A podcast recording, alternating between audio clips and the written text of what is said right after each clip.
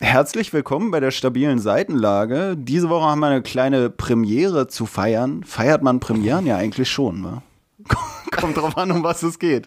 Also ich ähm, habe gerade schon über dich gefeiert, weil du, dich, weil du den Unterschied zwischen Jubiläum und äh, Premiere kaum hingekriegt hast. Na, ich habe doch Premiere gesagt.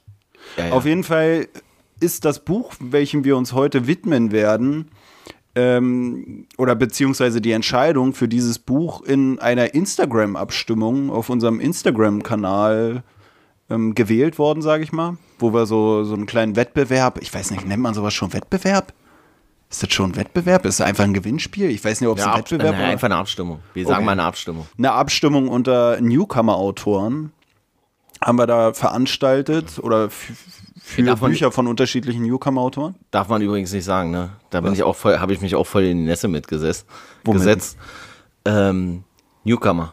Weil das natürlich nicht alles Newcomer waren. Tut mir auch richtig leid für die.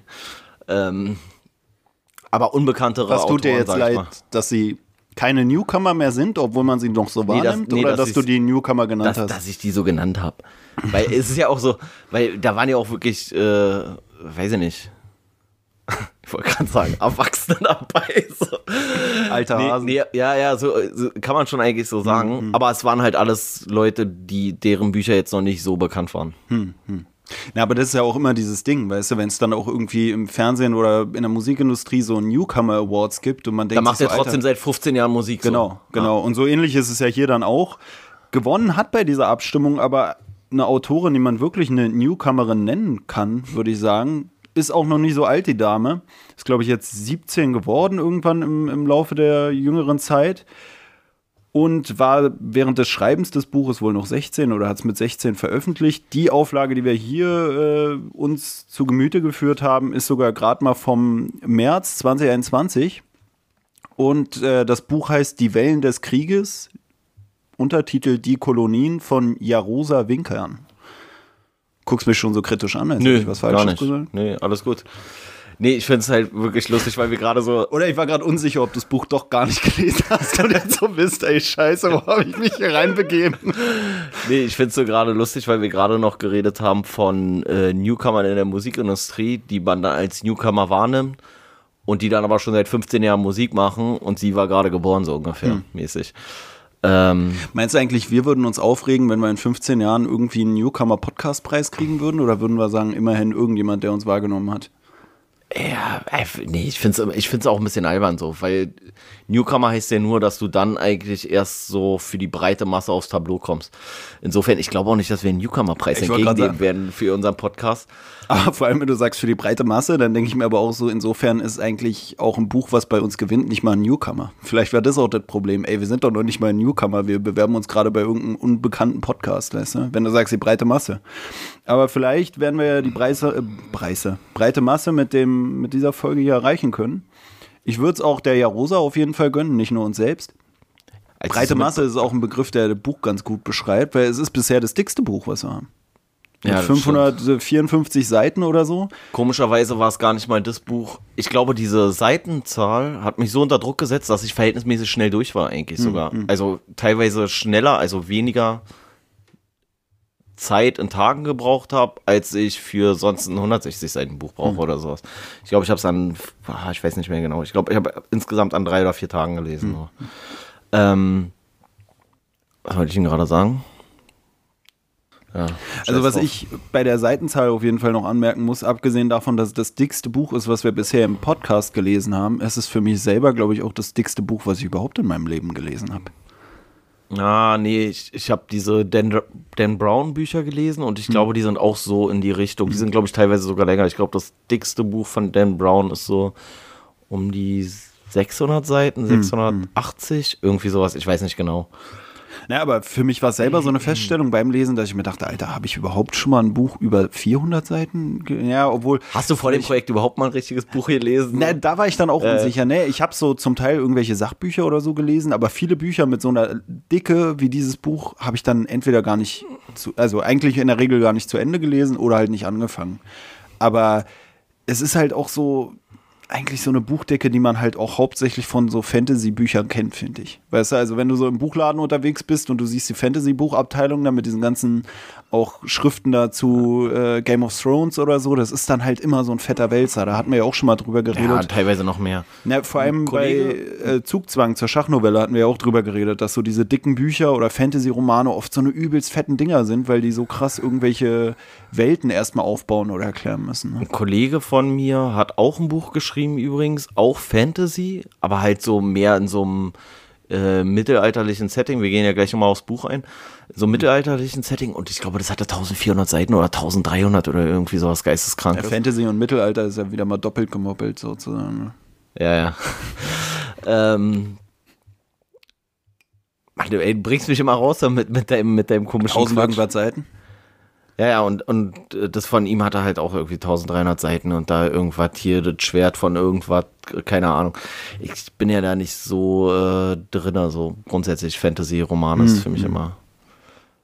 Übrigens ein Fehler, den sie gemacht hat, sie, es gibt in dem Fantasy-Buch hier von der ja, Rosa Winkern, es gibt keine Orks. Und Orks werten immer jedes Fantasy-Buch nochmal auf, finde ich. Also Orks ist irgendwie gehört für mich so zu Fantasy dazu. So, wenn das nicht stattfindet, dann bin ich schon mal erstmal na, zum einen wissen wir ja nicht, was noch kommt, weil das Buch ist ja auch so geschrieben, als würde es noch weitergeführt werden. Und zum anderen, ähm, ja, also manchmal werden ja auch vielleicht manche Sachen gar nicht so beschrieben, damit man irgendwie mehr Spielraum für die eigene Fantasie hat oder so. Ne? Das war ja auch was, was ich so ein bisschen erwartet hatte, auch in, in Anbetracht des Covers, dass ich dachte, oh, es geht auch in so eine Mittelalterrichtung, ging es dann ja nicht. Werden wir ja gleich in der Zusammenfassung noch ein bisschen hören vielleicht.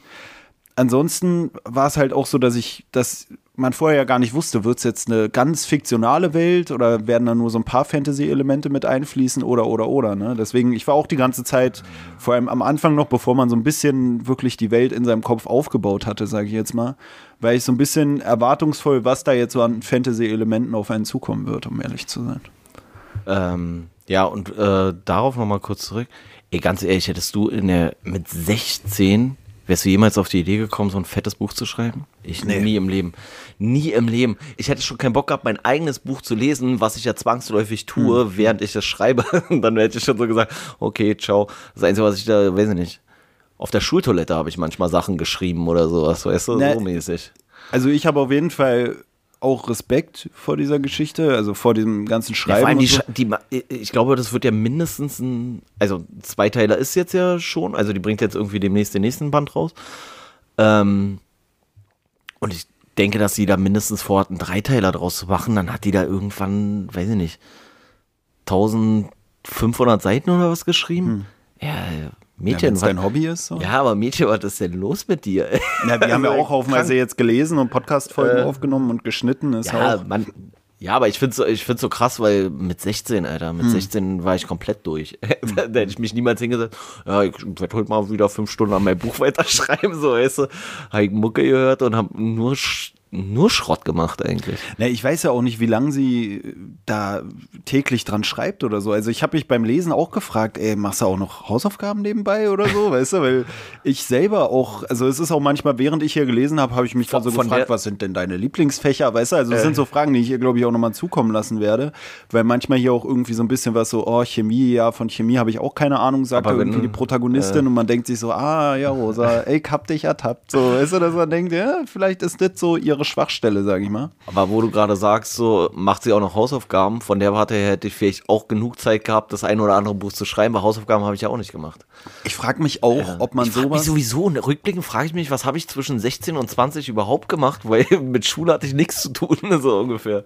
Ne, das Ding ist, es gibt ja der, im Abitur zum Beispiel, kann man ja auch so eine BLL machen irgendwie als fünfte Prüfungskomponente. Das heißt besondere Lernleistung oder so, wo man dann auch so einen so, Aufsatz ja. schreibt oder sowas.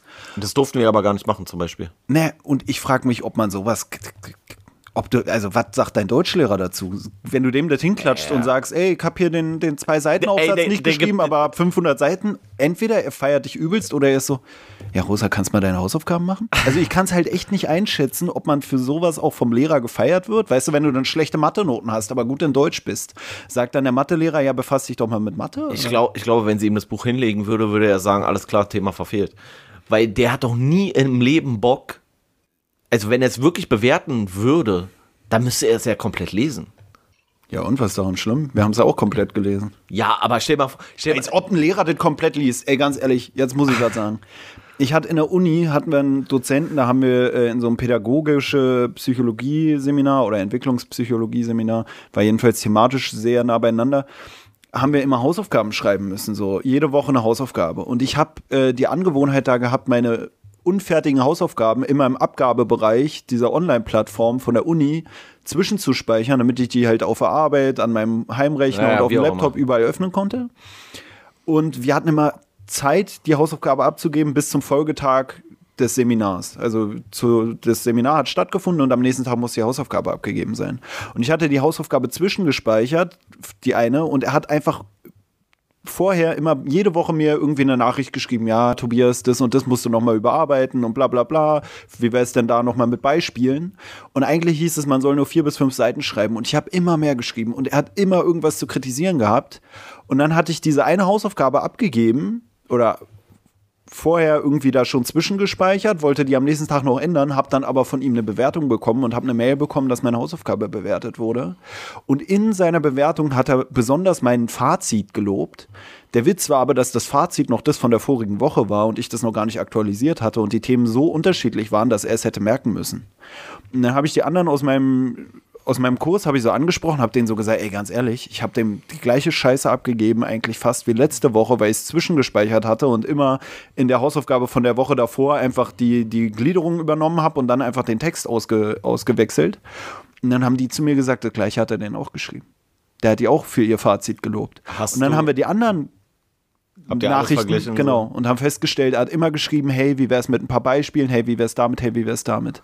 Und das finde ich besonders lustig, wenn das alles im Seminar stattfindet, wo es mal wieder darum geht, wie soll man Lehrstoff vermitteln, wie motiviert man Leute, äh, irgendwie intrinsische Motivation, dass sie Spaß am Fach haben und am Schreiben. Und ich denke mir so, du hast selber gar keinen Bock. Aber weißt du, was er gemacht hat einfach? Er hat den Laschet gemacht. Hast du das mitbekommen mit Armin Laschet? Jetzt wird's wieder politisch. Nee, ich weiß nicht, was du meinst. nicht. Er hat nicht gelacht.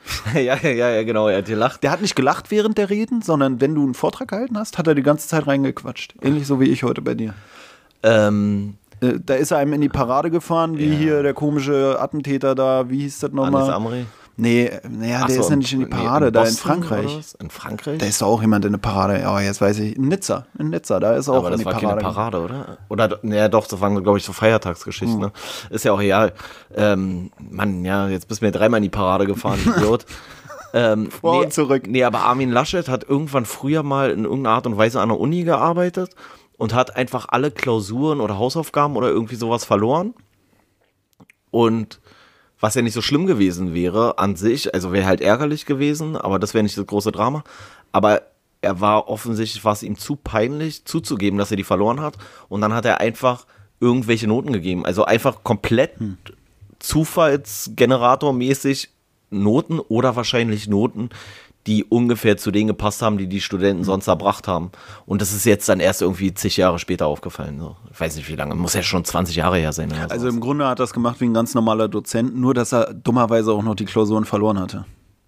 Weil ich Ja, habe das Gefühl, das machen die meisten Dozenten so, einfach die Noten irgendwie random geben. Ich hatte auch Nee, mal nee, nee, der, nee, der Punkt war, er hat die Noten vergeben, aber weil er die Klausuren nicht hatte, konnte er ja nicht wissen, wer überhaupt die Klausur mitgeschrieben hat. Und es ist nur aufgefallen, ja. Weil, manche, ich verstehe, ja. weil manche gar nicht da waren und trotzdem auf einmal eine 2 hatten, so Ja, ja. ungefähr, weißt du? Ich hatte auch eine Englischlehrerin, die hat uns dann immer erzählen wollen, dass sie einen Water Damage hatte, der dafür gesorgt hat, dass die, dass die Mhm. Tests, die wir bei ihr geschrieben hatten, zu About a Boy damals übrigens, auch ein Buch, was ich nicht gelesen habe, sondern wo ich mir so ein Kinder... Film, den Film. Nee, ich habe mir so eine Kinder-Englisch-Lernvariante besorgt mit so einem komischen Hörspiel und mit so einem extra dünnen Buch zu diesem About a Boy. Und äh, die hat uns dann irgendwie ein halbes Jahr hingehalten, dass die ganzen Tests irgendwie unter ihren Schrank auf der Flutwelle ge, ge, ge geschwommen wären. Ich habe es auch nicht ganz verstanden. Aber da war es auch geil, dass sie uns Noten gegeben hatte. Dann hat sie uns irgendwann die Tests gegeben und ich konnte mich halt noch dran erinnern, dass ich im Test eine andere Note hatte als das, was sie mir vorher gesagt hat. Dann habe ich mich beschwert und eine bessere Zeugnisnote bekommen. Das Üble ist ja nur, dass komischerweise ständig bei Lehrern irgendwelche Wasserschäden entstehen und aufgrund dessen irgendwas nicht bearbeitet werden kann. Eine Ausrede, die wir hier nicht nutzen konnten und deswegen uns komplett die 550 Seiten reinballern mussten, ähm, weil wir drüber reden müssen. So, um den Bogen jetzt mal langsam wieder zurück zum Buch zu schlagen. Ähm, Ja, äh, wollen wir erstmal zusammenfassen oder willst du jetzt noch irgendwie äh, die nächsten 17 Hausaufgaben auf, auf deiner Uni da Revue Ich weiß nicht, ich habe ein bisschen Bedenken, dass wir äh, zeitlich heute früh fertig werden könnten und deswegen dachte ich mir, da mache ich extra nochmal vorneweg ein bisschen Talk. Aber nee, an Ich muss erstmal 550 Seiten zusammenfassen. Also die, die, Gefahr besteht eher, dass wir wieder eine Überlängefolge haben. Ich finde eigentlich ließe es sich auch relativ knapp zusammenfassen, aber ich lasse dich mal ruhig zusammenfassen und dann gucken wir, wie lange du machst. Nee, ich werde tatsächlich versuchen, das relativ kurz zusammenzufassen. Und dann gehen wir auf so ein paar ähm, Feinheiten dann im Zuge des Gesprächs vielleicht nochmal ein. Ja, also dieser Fantasy-Roman spielt in einer Welt irgendwann in der Zukunft, beziehungsweise in etwa 1000 Jahren, kann man grob sagen. Also ums Jahr 3000, wobei nicht so ganz deutlich wird, ob es tatsächlich unsere Welt ist. Also wirklich alles entsprechend ähm, also einfach eine fortgeführte Geschichte sozusagen. Und spielt in einer Welt, in der es Kolonien gibt und Länder, die so uns erstmal nicht bekannt sind. Und zwischen diesen verschiedenen Ländern oder Reichen herrscht halt in irgendeiner Art und Weise ein Krieg, der auch schon Ewigkeiten andauert.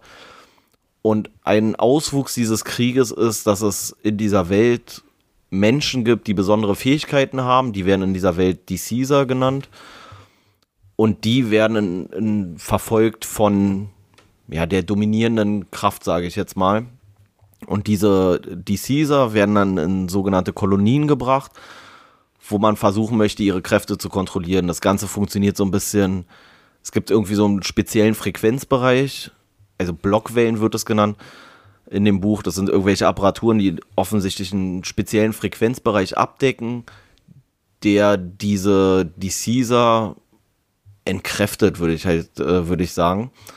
Und ähm, dort werden die halt ja gefangen gehalten, kann man sagen, und irgendwie müssen da niedere Arbeiten verrichten.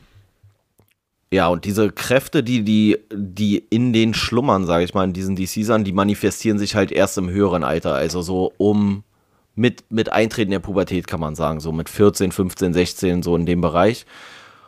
Und spätestens, wenn diese Kräfte halt langsam sich ähm, manifestieren, werden die aus diesen Kolonien irgendwie weggebracht. Wahrscheinlich, weiß ich nicht, ob man die umbringt oder irgendwo anders hinbringt, keine Ahnung. Naja, und in dieser, in einer dieser Kolonien oder in dieser Kolonie äh, lebt halt auch die, jetzt wollte ich schon ja Rosa sagen, die ähm, Florence und ja, die ist da halt seit zehn Jahren zu dem Zeitpunkt, wo das, wo das Buch anfängt, in dieser Kolonie gefangen gehalten. Und eines Tages soll sie dann bestraft werden, weil sie irgendwie nicht respektvoll genug mit den Wärtern umgegangen ist, sag ich mal. Und äh, wird dann ausgepeitscht und während dieser, dieser Bestrafung durch das Auspeitschen manifestieren sich ihre Kräfte, indem sie halt irgendwie so äh, das, diese, es aus sich herausschreit und diese Kolonie dadurch zum Einsturz bringt. Also die Wände dieser Kolonie zum Einsturz bringt und die Wachen, die dort vor Ort sind, in irgendeiner Art und Weise betäubt. Nach ihrem Schreianfall, sage ich mal, ähm, ist sie äh, stark entkräftet und wird dann von einem Jungen, der ihr dort auch in der Kolonie dann das erste Mal begegnet, äh, gerettet und in so Wald verbracht. Und dort schließt sie sich zusammen mit weiteren Geflüchteten aus dieser Kolonie Insgesamt sind es dann sieben Personen und die versuchen sich dann auf den Weg zu machen oder versuchen von dieser Kolonie aus zu flüchten, von diesen Wärtern zu flüchten. Und auf ihrer Flucht werden sie nicht nur von diesen Wärtern oder diesen Soldaten in der Kolonie verfolgt, sondern dann gibt es auch noch so eine weitere Gruppe. In dem Buch werden die Hunter genannt, die die auch verfolgen.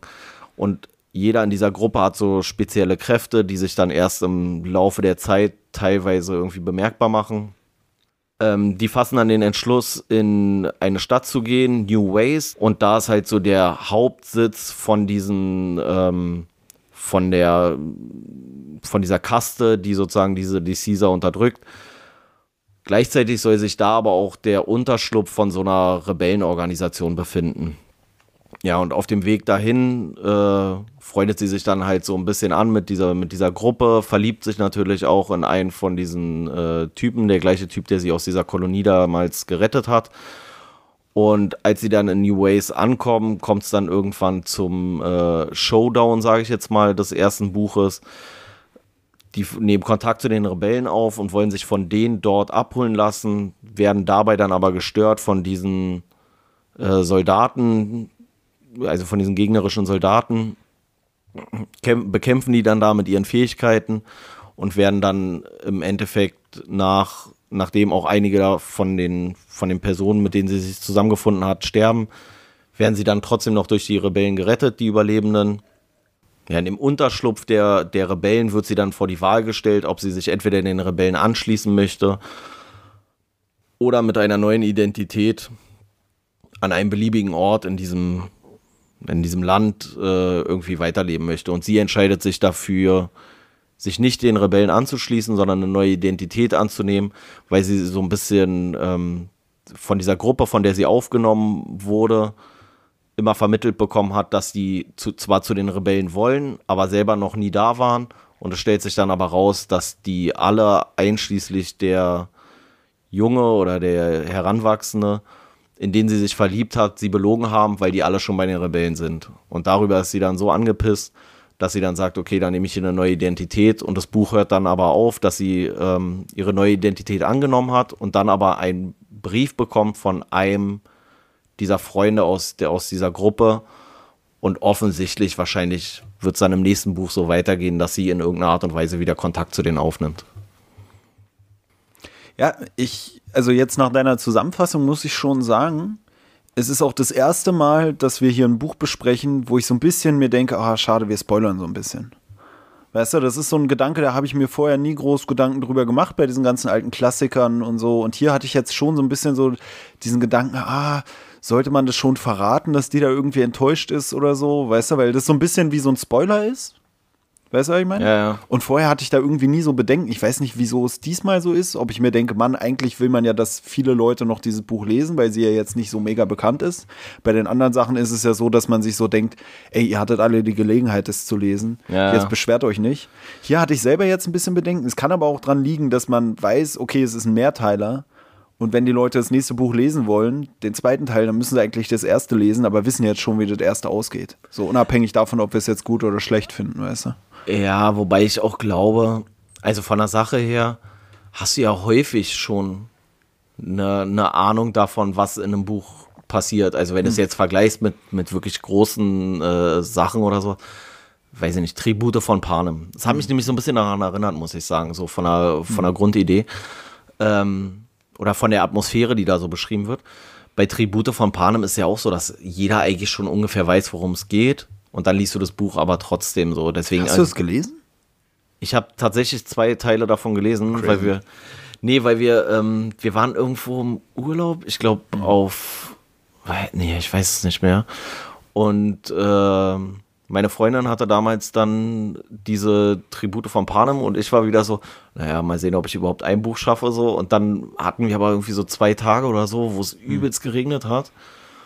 Hast du erstmal Und dann- 50, äh, 50 Shades of Grey weggelegt. Ja? Dann habe ich Fifty Shades of Grey beiseite gelegt, habe nur noch schnell meine Pixie-Bücher durchgelesen, die beiden, die ich mit hatte. Auf den Twilight-Stapel hast du ihn beiseite Genau. gelegt. Ähm, nee, und dann habe ich, äh, und sie hatte zwei von diesen Tribute von Panem Büchern halt mit und die habe ich dann gelesen. Aber auch, glaube ich, so komplett strange. Also so, ich glaube, es sind drei oder vier Bücher und ich habe die letzten beiden gelesen. So, also, aber ich, Na, ist dann gleich auch eine Empfehlung für jeden, der sagt, ey, jetzt wurde ich aber gespoilert, was ist das erste Buch? Ja, dann lest doch zwei und drei. Ja, ja. Rosa ist fleißig dabei am Schreiben so. Sind wir jetzt eigentlich so was wie so die Paten, sage ich jetzt mal? Also jetzt nicht in so einem Gangstermäßigen wir, Ding, wir haben ja schon festgestellt, das ist ja wirklich, ähm, das ist ja wirklich ein bisschen crazy. Ich bin mehr als doppelt so alt. Ich bin mehr als doppelt so alt äh, im Verhältnis zur Autorin. Und ja, nee, aber ich, ich weiß nicht. Klar, die Grundstory ist jetzt so, so ein Stück weit gespoilert. Aber, ja, weiß ich nicht. Also, man guckt sich ja auch Filme ein zweites Mal. Es gibt ja auch Leute, die lesen Bücher zweimal, ne? Das habe ich noch nie Ja. gemacht. Das habe ich noch nie auf die Kette gekriegt. Das hat mir die Tage erst wieder jemand erzählt und ich dachte mir so, ah ja, gut. Also ich, hab- ich, wusste nicht, was ich dazu sagen soll, weil ich mir dachte, nee, würde ich auch nicht machen. Nee, Schon dafür Hörbuch. Mhm. Ist, dafür ist ein Buch zu anstrengend irgendwie, finde ich. Bei einem Film gar kein Problem. Ey, es gibt Filme, die habe ich 20 Mal, 20 Mal gesehen oder sowas. Ähm, aber beim Buch, ja, wäre wär gar nicht meins. Ja, beim Buch ist ja sogar schon das erste Mal lesen oft ein Problem. Also, so, das ist ja genau, auch ein bisschen was, was mit Hürde, unserem ja. Podcast hier zusammenhängt. Das Einzige, wo ich mir das vorstellen kann, ist ein Buch nochmal auszugsweise zu lesen, wenn man so ein Sachbuch hat. Das Hm. könnte ich mir noch vorstellen, wenn du so, wenn es in gut äh, in gute Kapitel untergliedert ist, so die sehr offensichtlich sind, worauf worauf es da äh, ankommt, sage ich mal, dann könnte ich mir das vorstellen. Ja, dass du dann wie bei so einem Handbuch dir immer vielleicht auch nochmal ein bestimmtes Kapitel rausziehst. Aber genau. was ich mir dann jetzt auch wieder so ein bisschen frage oder mich da ein bisschen frage, was wir ja eigentlich auch schon öfter so thematisiert hatten in der Schulzeit damals. Ich frage mich gerade, wie viele Leute haben da das auch nicht gelesen, weil es war ja nicht immer so, dass alle es offen zugegeben haben, aber ich weiß noch, wenn allein die Person, die mir immer die Zusammenfassung gegeben hat, so in der kleinen Pause vor der Deutschstunde, wenn ich mit der gequatscht habe, standen da auch immer zwei, drei Leute drum und haben mitzugehört, weißt du? Und ich weiß jetzt gerade gar nicht, wenn es so ganz viele so eine Bubbles gab, wo immer einer erzählt hat oder jeder hat nochmal schnell nachgegoogelt, heutzutage wahrscheinlich noch mehr als bei uns früher. Weißt du, früher war es noch mal ein bisschen schwieriger vielleicht. Jetzt kann jeder ja an seinem Handy einfach, weißt du, da musst Ja. du gar nicht so, ey, shit, Alter, jetzt. Da hat man vielleicht noch mal kurz in der Rufpause schnell die 20 Seiten gelesen oder 10. Aber heutzutage, ey, da, da wird doch gar keiner mehr lesen. So, der Lehrer, der wird sich doch verarscht vorkommen. Aber was mir auch noch einfällt, wo du gerade das mit der 16-Jährigen meinst, also, oder wolltest du? nee, sag. was ich generell irgendwie am Anfang des Lesens auch so ein bisschen ja, lustig fand oder ironisch, war einfach diese Schilderung, du hast ein 16-jähriges Mädel, Buch wird geschrieben von einer 16-Jährigen. Ja, ja, Klassiker. Na und? Oder? Ich fand halt, also kommt da, halt- also ich fand halt so. einfach diese, diese Idee oder diesen Gedanken, wo ich mir auch dachte, okay, wie bist du darauf gekommen, dass die eine 16-Jährige ist mit der Superfähigkeit, einfach alle tot zu schreien. so, so, weißt du, das war für mich so, so ist das so dieses, also irgendwie ist es so ein bisschen so puber, pubertierendes Mädchen-Klischee auch, weißt du, dass sie, wenn sie wütend ist, so laut schreit, dass alle tot umkippen oder alle zu, alle erstarren oder die Wände reißen ein. Weißt du, das war für mich so ein bisschen so, habe ich mich gefragt, weil wir haben ja öfter schon diese, diese Gedanken gehabt, wie, wie kommt ein Auto auf sowas oder so. Und ich habe mich dann auch manchmal gefragt, hat Vielleicht sie hat sie manchmal so eine auch- Schreianfälle oder Vielleicht hat sie sich das auch gar nicht so ausgedacht, die Superfähigkeit, oder hat so, ist so zu ihren Eltern gegangen, hat gesagt so, ey, was wäre eine coole Superfähigkeit? Und die haben einfach so gesagt, naja, also deine Superfähigkeit ist, dass du uns hier mal anschreist. So. was kann ich Kann besonders gut, Mama? So, ne? Nee, aber weißt du, äh, weil ich das gerade schon meinte, das Buch erinnert mich ein bisschen, ich weiß es auch gar nicht, ich kann gar nicht so genau sagen, warum. Es erinnert mich wirklich krass an so eine Mischung aus Tribute von Panem und X-Men. Das war so meine Assoziation und das ist ein bisschen meine Schwierigkeit mit dem Buch gewesen. Also grundsätzlich muss ich ja sagen, ich gehöre wahrscheinlich so null in die Zielgruppe. Also ich bin wahrscheinlich ungefähr mindestens 15 Jahre zu alt und habe das falsche Geschlecht so, weil ich würde schon sagen, dass es eigentlich eher so ein Jugendroman eher mädchenlastig ist. So, ey, ey ich trete dich jetzt voll damit zu ich nah. ich denke mir auch die ganze Zeit Fettnäpfchen, Fettnäpfchen, Fettnäpfchen. Nee, gar nicht, weil ich, ich, ich würde es schon ein bisschen in so eine, in so eine Schiene packen, wie Tribute von Panem, Twilight, äh, was, was gibt's, äh, vielleicht sogar so Harry Potter, so, äh, das ist irgendwie so für mich so dieser Bereich und ich, da würde ich sagen, wir haben ja selber schon festgestellt, grundsätzlich wird der mehr von Mädchen gelesen als von Jungs. Und dann ist es, glaube ich, auch für, für Jungs schwierig, allein schon eine weibliche, in Anführungszeichen, Heldin. Ich finde die auch nicht so heldenhaft, muss ich sagen. Ja, also hier geht es ja in dem Buch, das Mädel ist ja, es ist vielleicht auch einfach so dieses 16-jährige Mädel-Ding, so, weißt du, dass du Ja, so ein bisschen klar. so unsicher bist mit dir selber, mit deinem Körper. Dann hier ist es ja auch noch so, auch wieder zu diesen Superfähigkeiten, zu dem Schreien, so dieses, sie kann es nicht kontrollieren, weißt du, sie muss lernen, ihre Kräfte zu kontrollieren. ist richtiger Showy-Talk jetzt. Ja, am Anfang so dieses unkontrollierte Schreien und dann immer mehr eine Macht darüber kriegen, was natürlich auch so ein Faktor ist, wo ich mir auch denke, ja, wenn ich ein Buch schreiben würde, einen Fantasy-Roman, dann würde ich, glaube ich, auch eher aus der Sicht vom Typen schreiben. Ja, na klar, na klar. Weil irgendwie weiß man auch nicht so genau, oh, wie soll ich jetzt die ganzen Gefühle der Frau jetzt so ganz klar rüberbringen, wenn ich selber nicht bin, so schaffe ich das überhaupt so klar, das abzudecken.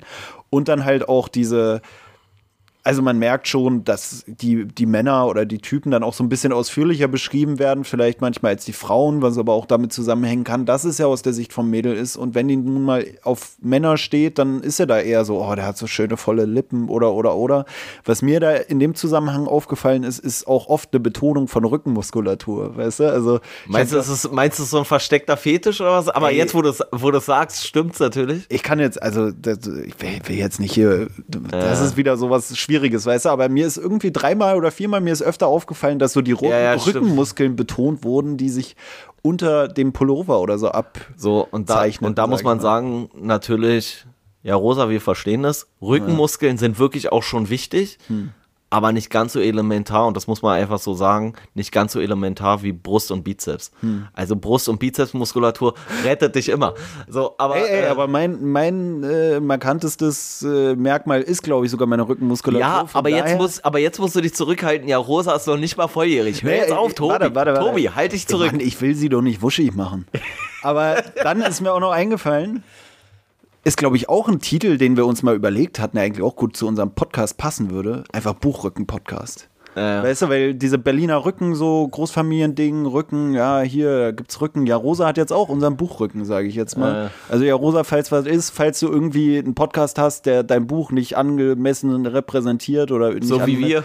Bei uns, greifen wir jetzt, auf jeden Fall ein. du. bei uns hast du jetzt halt richtig äh, ins Fettnäpfchen gegriffen, weil da kannst du nichts machen, ey.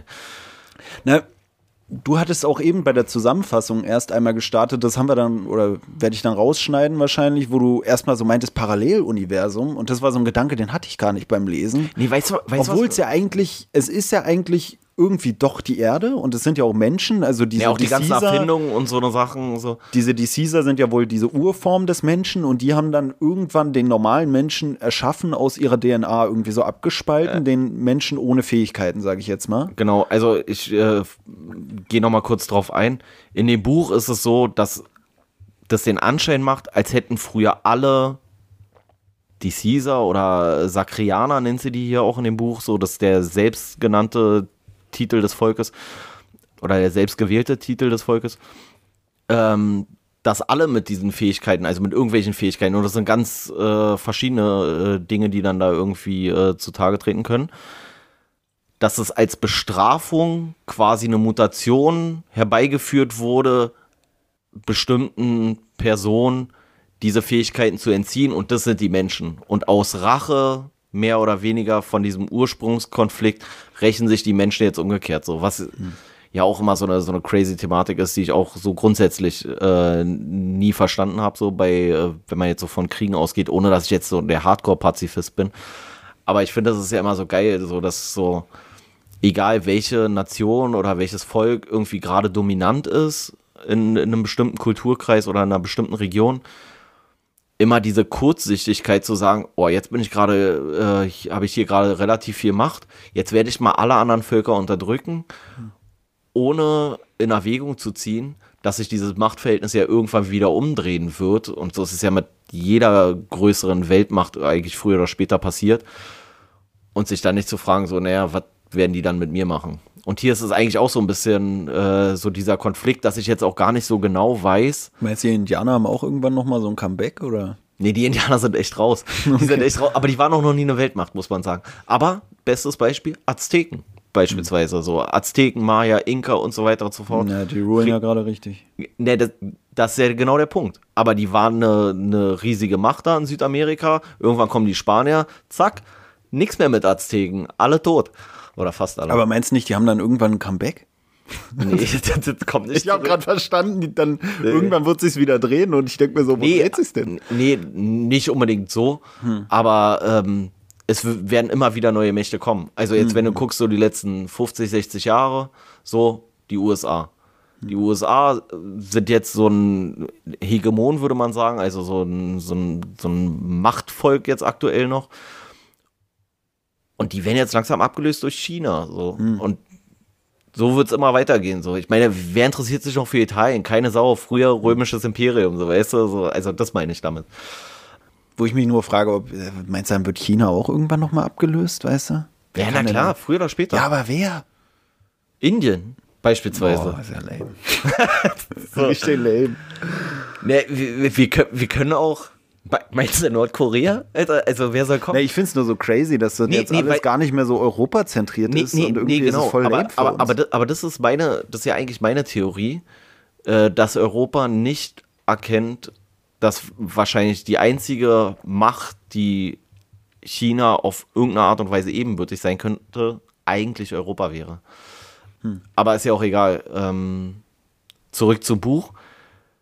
Was mich nämlich ein bisschen irritiert hat, es gibt hier keine Landesgrenzen mehr, die uns geläufig wären in dem Buch. Also es gibt hier kein, keine USA und so weiter und so fort. Die Namen sind aber alle sehr hm. angloamerikanisch inspiriert, sage ich mal. Oder die meisten jetzt. Florence jetzt gerade nicht unbedingt so, aber der Nachname ist dann auch Florence nicht, aber Florence vielleicht. Ich dachte mir schon, als du es zusammengefasst hast, wo kommt der französische Name her? Ja, aber Florence so, ich weiß nicht. aber das finde ich auch schon wieder so interessant, weil vielleicht gibt es auch Leute, die lesen das so komplett deutsch und denken sich so, Florenze ja. Greison. Äh, deren Anthony? so, weißt du, die machen sich gar nicht so den Kopf so. Ähm, Novell, Novalis oder so, weißt du? Um ja. nicht wieder in die Novellen abzutauchen hier. Ja, okay, vielleicht heißt sie auch Florence, so, aber irgendwie finde ich den Namen komisch so. Ähm, ist ja auch egal. Aber der Nachname ist auf jeden Fall klar englisch oder angloamerikanisch. Aber sonst, es gibt da keine, kein Amerika, was da genannt wird, kein Europa und so weiter und so fort. Aber weißt du, warum ich es doch. Weißt du aber, was da genannt wird an einer Stelle? Ja, Mexiko auf ja, einmal. Ja. Und da war so, wo ich so dachte, so, hä? Das war so. Das ja, war, mich hat es auch komplett rausgeholt. Das, äh, vor allem dann habe ich so, ich habe wirklich dreimal das Wort gelesen und dachte so, hä? ich weiß gar nicht, ob da Mexiko stand oder Mexikaner. Mexiko. Also, oder ob von Mexikanern die Rede war oder sowas, das weiß ich nicht mehr genau. Aber das war dann auch so, wo ich so dachte, so, ist es jetzt ein Hinweis darauf, dass es einfach bestimmte Sachen nicht mehr gibt? Oder ist es so ein in mehreren Jahrhunderten spielender Konflikt innerhalb der USA, aus dem sich heraus neue Staaten gebildet haben? Aber das ist leider gar nicht Boah. erklärt worden. Weißt du, was ich jetzt schon wieder denke? So auf der einen Seite hatten, na, wir hatten auf der einen Seite diese, ähm, diesen Gedanken, dass es ein Paralleluniversum sein könnte. Aber wenn man bedenkt, dass es ja, hier wird dargestellt, dass es 2500 im Jahr 2500 losgeht, also von uns aus gesehen in der Zukunft spielt. Ja, und nämlich Jahren. auch eine Sache, die ich mir notiert hatte beim Lesen, weil ich es irgendwie interessant fand, weil wir bei Hawking das Thema hatten mit diesen, weiß ich gar nicht, wie man es nennen soll, so Übermenschen, die dann ja. da irgendwie so halb Maschinenwesen Ach so, werden. Äh, dass, dass die sich sozusagen genetisch verändert haben, ne, Übermenschen geworden sind und dann anderen wieder die Ey, warte Sachen mal, ey, ja, Rosa, wenn du dir das so gedacht hast, dann Respekt, weil dann ist wirklich übelst crazy, weil ich habe mir gedacht, ah, okay, interessant, das ist umgedreht von dem Hawking-Ding, wo Hawking darstellt, ja. die Menschen werden irgendwann höhere Wesen erschaffen und die höheren Wesen und die Menschen, die werden dann vielleicht im Konflikt miteinander stehen, die Menschen werden aussterben und die höheren Wesen werden äh, regieren oder so. Wirkt hier vielleicht fast schon wieder so, als wären als der die Menschen der Ursprung, dann entwickelt sich zu diesen Deceasern die Caesar bestrafen, die, äh, die Leute, die sich nicht benehmen oder so, die gegen Damit, irgendwelche Regeln, dass sie wieder zu Menschen werden. Und das ist vielleicht wirklich, also dann finde ich es wirklich geisteskrank. Weil, äh, weißt du, weil sonst dachte ich mir halt auch öfter so, okay, war, es muss nicht die Welt sein. Sie bedient sich einfach ja. Elementen der Welt, weißt du, irgendwie, ich habe bis Seite Autos 100 habe ich so, noch, keine Ahnung. Nee, ich habe noch bis Seite 100 oder so gewartet und gedacht, okay, werden jetzt hier ganz komische Lebensformen noch beschrieben oder so, aber dann kam da irgendwie ein Schneehase oder irgendwelche ganz normalen Hasen und Bären und so, die dann gar nicht so ausführlich erklärt wurden, was wir ja auch schon bei unserem Schachnovelle-Talk hatten, ja. wo wir überlegt haben, wenn du eine Fantasy-Welt machst, wie absurd wirst du da? Und eigentlich alle Sachen, die sie hier drin hat, abgesehen von irgendwelchen technischen Fortschritt, sage ich jetzt mal, sind eigentlich Sachen, die wir auch schon kennen. Weißt du, also es gibt ja. so ein paar Sachen, wo sie sagt, ja, bis 2500, ab da gab es diese Sachen, danach hat sich nicht mehr viel weiterentwickelt. Das sind eigentlich alles Sachen, die sich relativ realistisch von unserer Zeit aus hin entwickeln könnten. Was dann halt absurd wird oder ein bisschen komisch, sind halt diese Fantasy-Elemente der, der Superkräfte und irgendwie eine Verwundbarkeit durch Schwefel bei diesen Deceasern oder so. Aber ansonsten sind es alles so Sachen, wo man sagen könnte, das könnte so werden. Und jetzt finde ich gerade diesen Gedanken so interessant dass es vielleicht wirklich vor diesen Deceasern schon Leute gab ohne Fähigkeiten und es hat sich dahin evolutionär entwickelt, dass man diese Fähigkeiten hatte. Vielleicht auch irgendwelche technischen Einflüsse, wer weiß, was für Bücher noch kommen. Jetzt bin ich mhm. gerade gehuckt für die nächsten zwei Teile. Alter. ich weiß nicht, ob wir das wie so kurz und bündig so jede Woche mal. Kurz, kur, ob wir mal kurz und bündig machen mit lang und gründlich. Seiten. Ja. Lang und gründlich, nicht kurz und bündig. Nee, aber jetzt finde ich es gerade, also ich weiß nicht, ob Jarosa sich das so gedacht hat. Weil ich finde den Gedanken jetzt gar nicht so schlecht, dass es in der jetzigen Welt spielt und deswegen auch sowas wie Mexiko und so genannt wird, so als Randbemerkung, um den Leser darauf zu stoßen, ey. Ich weiß ja auch nicht, wie jetzt so, also man muss sich ja vorstellen, in dem Buch ist es ja so, dass, ich will immer Jarosa sagen, weil Jarosa klingt auch schon wie aus dem Fantasy-Roman. Ähm, Cut. Da, nee, nee, kann ruhig drin bleiben. Ähm, dass diese, ich, ich sag weiter Florence, dass diese Florence kommt ja in diese Kolonie, hm mit sechs Jahren hm. und bricht aus mit 16 Jahren. Hm. Und demzufolge hat die ja die Welt vorher noch gar nicht so krass wahrgenommen, weil mit sechs, ja, da siehst du so die Sachen, die um dich rum sind, okay, aber du hast ja kein Verständnis groß von, von Weltpolitik und so weiter mhm. und so fort. Deswegen weiß ich jetzt nicht, ob es in den nachfolgenden Teilen eventuell ja noch beschrieben wird, was, wo das spielt. Spielt es mhm. vielleicht in einem sich weiter in, in, ins Negative weiterentwickelten Vereinigten Staaten oder keine Ahnung, das weiß man ja nicht. Ähm, was ich ein bisschen, was ich ein bisschen schade fand, das ist ja auch eigentlich, glaube ich, alles aus der Ich-Perspektive geschrieben, also aus mhm. der Ich-Perspektive dieser Hauptprotagonistin. Und was mir persönlich besser gefallen hätte, am Anfang zumindest, nochmal so eine, wie so eine Erzähler wie so ein Erzähler, der kurz die Welt für mich erstmal einordnet, dass man die nicht so peu à peu kennenlernt, weil man mhm. hat am Anfang gar keine Vorstellung. Mhm. Ich muss auch sagen, den, den Anfang, den fand ich auch wirklich sehr träge, weil der sehr, vielleicht sollte das das auch so darstellen, so, dass es halt so, so trist ist in dieser Kolonie und so weiter und so fort, aber der Anfang hat sich mega lange gezogen, fand ich so. Ich fand dann erst eigentlich so ab Seite 100 war dann so, dass ich so im Fluss bin. Aber das sehe ich, das sehe ich genauso. So bei mir war so, ich habe so gedacht, so Seite 80 äh, bis 100 irgendwo in dem Dreh habe ich dann auf einmal so, ist für mich so der Knoten geplatzt oder wie man das sagt.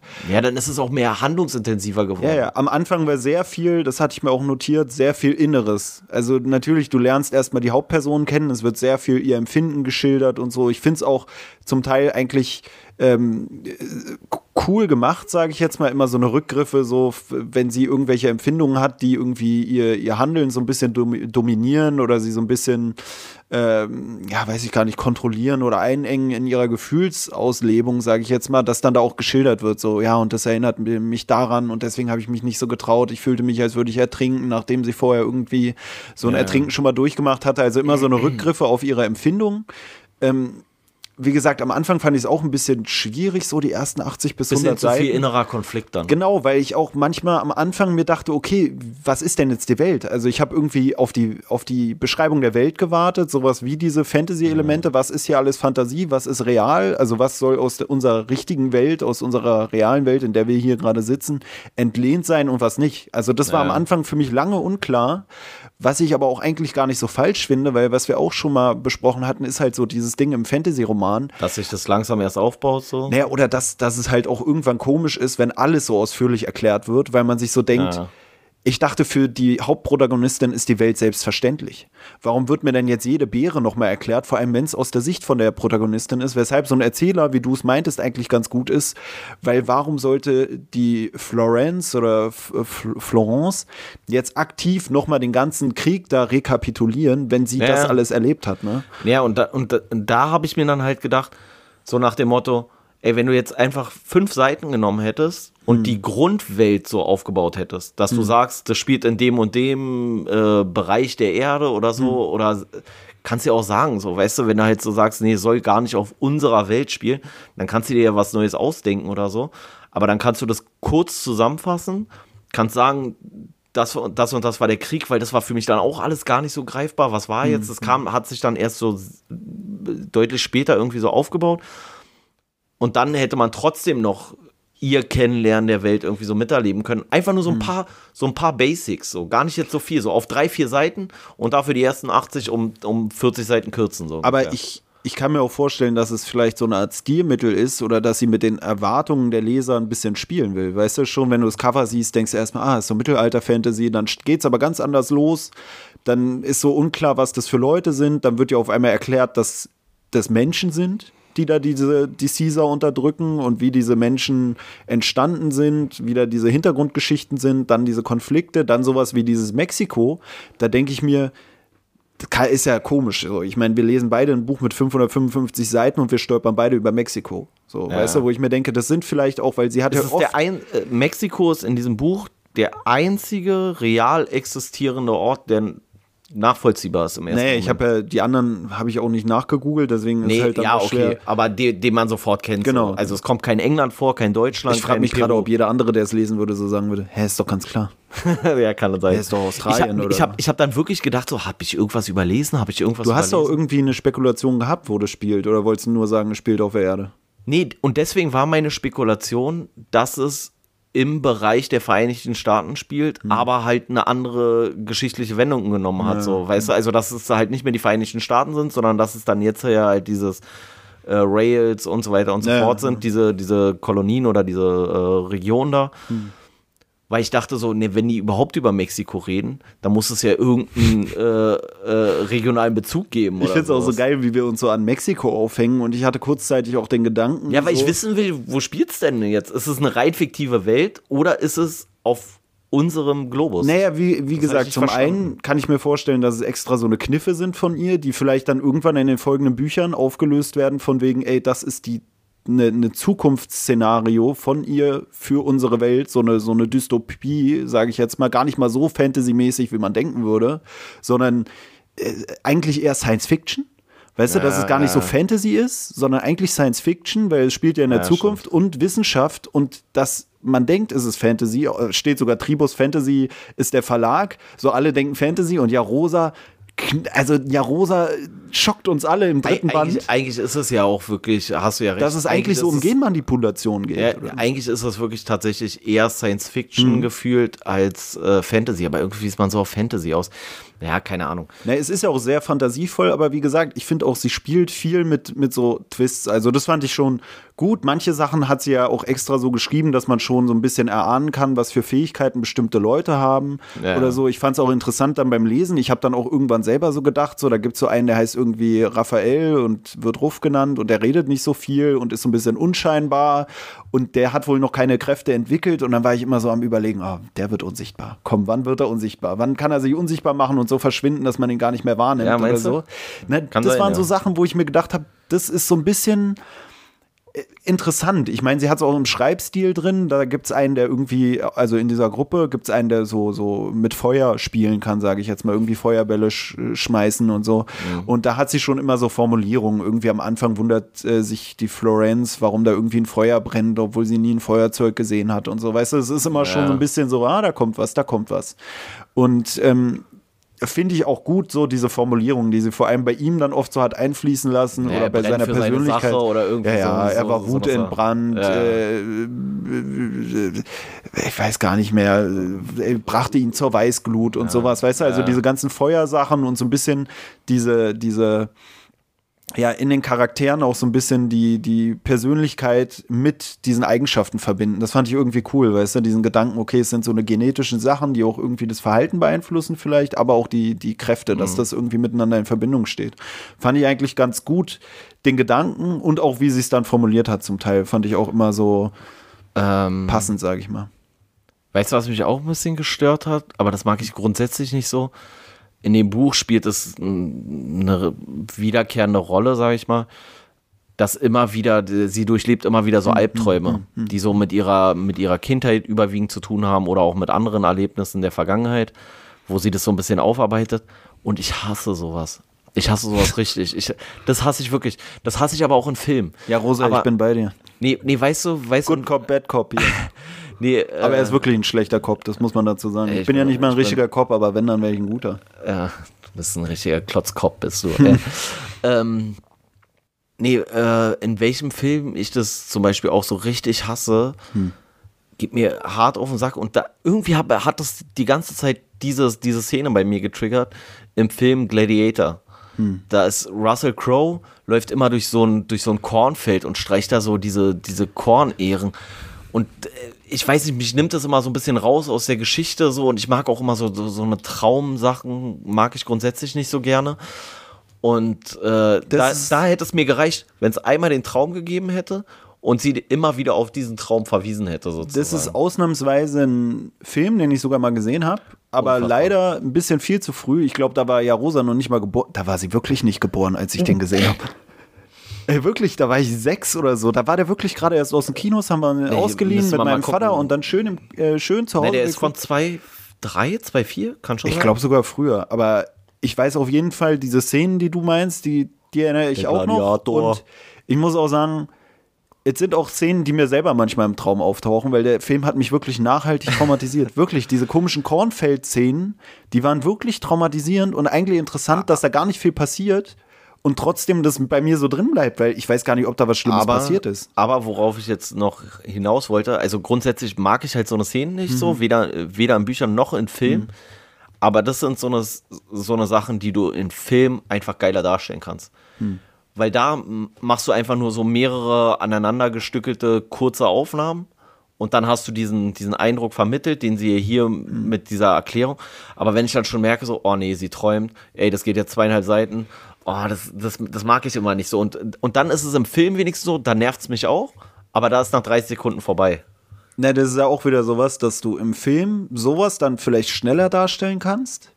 Wohingegen so eine Kampfszenen oder so finde ich in Büchern, ich weiß nicht, wir haben noch nicht viele Bücher gelesen. Also das, ich fand diese Traumszenen gar nicht so, so schwierig oder so für mich selbst. Ich fand es auch interessant, muss ich auch sagen, dass sie viele verschiedene, ich sag mal, Stilmittel oder schreiberische Stile oder wie man es nennen soll, hat einfließen lassen. Also diese Traumsequenzen, dann irgendwie so innere Monologe der, der Person, so diese Gedankengeschichten, die dann auch irgendwie durch eine Veränderung des Fonds oder wie man das nennt, hervor. Was? Des Schriftfonds, Fonds, Fonds.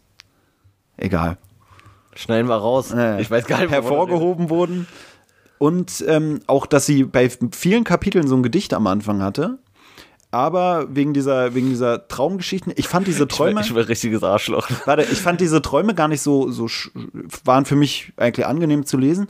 Ähm, wo ich nur eher so ein bisschen mich gefragt habe, weil ich halt auch nicht so die riesen Leseerfahrung habe und mich auch nicht mehr an so viele irgendwie Fantasy-Hörbücher oder so erinnern kann, war halt wirklich eigentlich so bei diesen Kampfszenen, dachte ich mir so, okay, wie ist das in anderen Büchern geregelt? Also Ey, ich frage mich, wenn wir andere Bücher lesen werden, wo es so Kampfszenen gibt, wie die da geschildert werden, weil ich habe so das Gefühl, diese Action ist wirklich schwer rüberzubringen im Buch. Ja, Bisher ist, hatte ich kein Buch ist, auch mit dir gelesen, wo ich dachte, oh, da gab es jetzt realistische ist, ist Kampfszenen. Ist mega schwer weil halt die Action natürlich nicht rüberkommt, weil je ausführlicher du das Kampfgeschehen beschreibst, umso länger wirkt dir der Kampf und umso weniger Action geladen ja, wirkt der eigentlich. Weil normalerweise ist ja so, also wenn du dich normalerweise schlägst, ganz ehrlich, 90 Prozent der Leute können sich nicht mal anderthalb Minuten mhm. schlagen. So, das ist richtig anstrengend. Das ist todesanstrengend, sich richtig zu boxen. So. Noch anstrengender ist, sich hier zwei Stunden mit dir rumzuschlagen. Aber ja. ich finde auch so, wenn du so einen Ku Schusswechsel hast oder so, ne, im Film, da wird so bang, bang, jede Kugel wird einzeln ja, und, und jeder Einschlag. Und da ist dann so, ja, und die Kugel kam und dann kam sie wieder zurück und dann war so,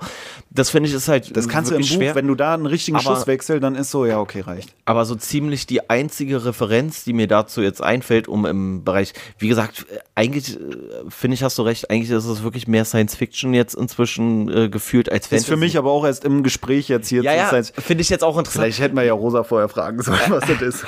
Ähm, nee, weißt du, was ich nämlich eigentlich interessant daran finde, ist, dass man total geprimed ist, dadurch, dass Fantasy draufsteht. Hm, Machst du dir gar keine Gedanken mehr und sagst ja, das ist Fantasy. Hm, hm. Aber eigentlich kannst du auch das genauso gut als Science Fiction sehen, weil viele hm. Sachen wirklich eher Science Fiction mäßig sind. Also auch so technische hm, äh, Sachen und sowas.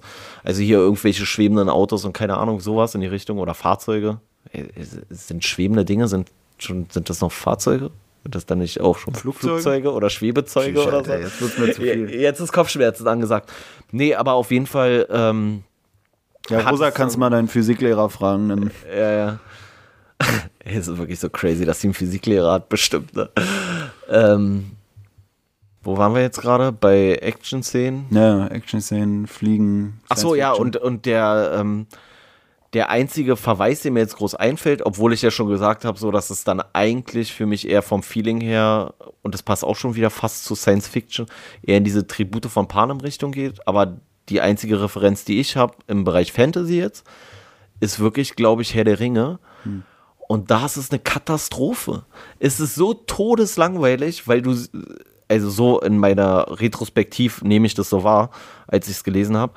Ähm, du liest und dann die ganze Zeit, ja, und dann ist der Berg so hoch und der Be Schnee war so und da ist der Baum und hier ist mhm. das und da und da und bla bla bla.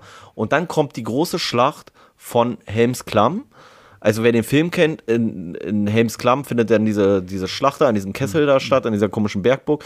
Du kennst doch den Film, oder? Nee, ich lach gerade nur, weil ich so das Gefühl habe, wir besprechen gerade Herr der Ringe. Alter. Nee, nee, nee, aber jetzt, jetzt schließt sich ja der Kreis.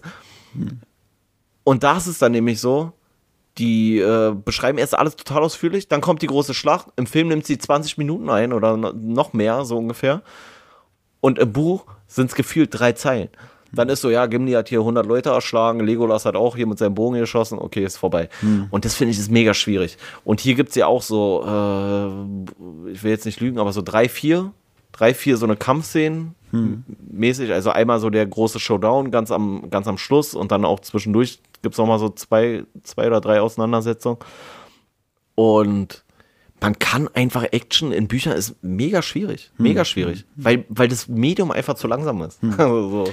Kannst ja auch keine krassen Schnitte machen. Dann ist halt so, ja, und dann habe ich ihn geschlagen und dann ist hier und dann ist da. Und normalerweise siehst du das innerhalb von einer Sekunde. Ja, deswegen kann ich da auch gar nicht so. Ich, ich habe mich das nur beim Lesen gefragt, wie es in anderen Büchern ist, weil, wie gesagt, ich nicht so das größte Buchwissen habe. Deswegen kann ich das auch gar nicht kritisieren oder so.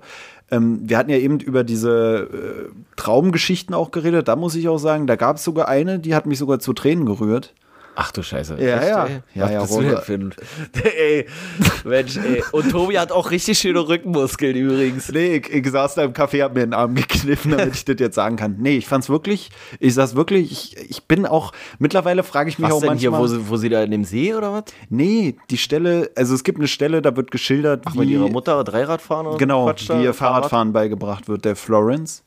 Und irgendwie musste ich da an meine eigene Kindheit denken und wie ich da so eine Einfahrt runtergefahren bin auf dem Fahrrad. Und da muss ich auch sagen, jetzt wo ich auch drüber rede, denke ich mir so, ich werde es jetzt nicht so erzählen können, dass die Leute mein Feeling von damals oder meine nostalgischen Empfindungen von jetzt nachempfinden können.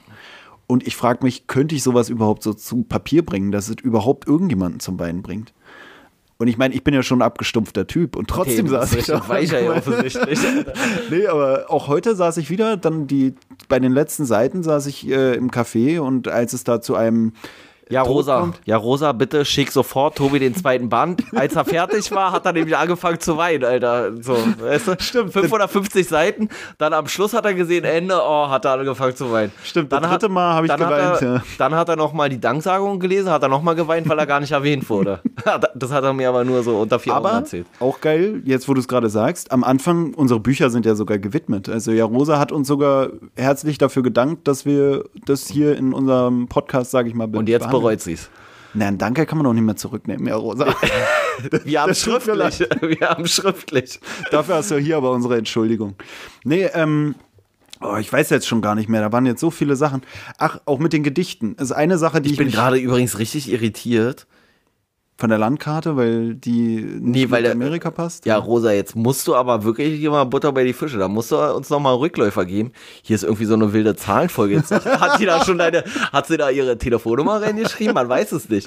ist wirklich Nee. eine Telefonnummer. Hä? Ist wirklich eine Telefonnummer, die ich mir da ins Buch geschrieben habe. Ach so, die hast du da reingeschrieben. Gut. Ja, Rosa, Tobi schickt dir das Buch zurück. Da ist eine Telefonnummer drin. Ich, ja, ja. So, jetzt hast du mich auch rausgebracht. Wem die Nummer gehört, ist jetzt auch relativ egal. Ähm, 0177. Nee, ansonsten äh, mit, mit dieser Gestaltung, eine Sache, die ich dann, also sie hat oft am Anfang von den Kapiteln irgendwie so ein Gedicht auch irgendwie nach, zitiert. Manche waren auch, Ja. glaube ich, selber geschrieben, den Initialen nach zu urteilen, die da äh, dargestellt wurden. Ähm, das war auch sowas, wo ich mir dachte, waren das jetzt Gedichte, die es wirklich gibt?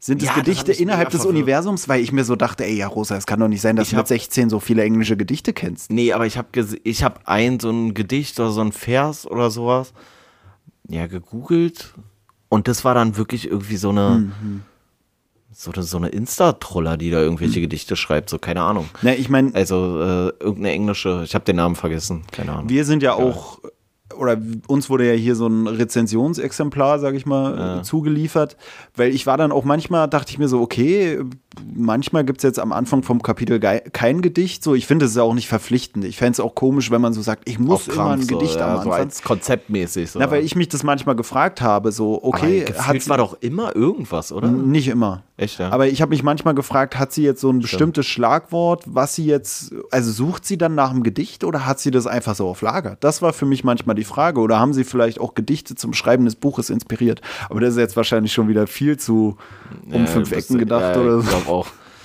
Aber noch eine Sache, weil wir ja auch schon gesagt hatten, dass es so ein bisschen Also, dass man merkt, dass es halt für so Fortsetzungen geschrieben wird oder wurde, ist auch, finde ich, was, was man in der Geschichte so ein bisschen gemerkt hat, weil ich fand, es gab kein so riesengroßes Ziel, woraufhin alles zulief. Nee, es nee. war nicht so, wir müssen den König töten, sondern es war so, wir müssen zu den Rebellen.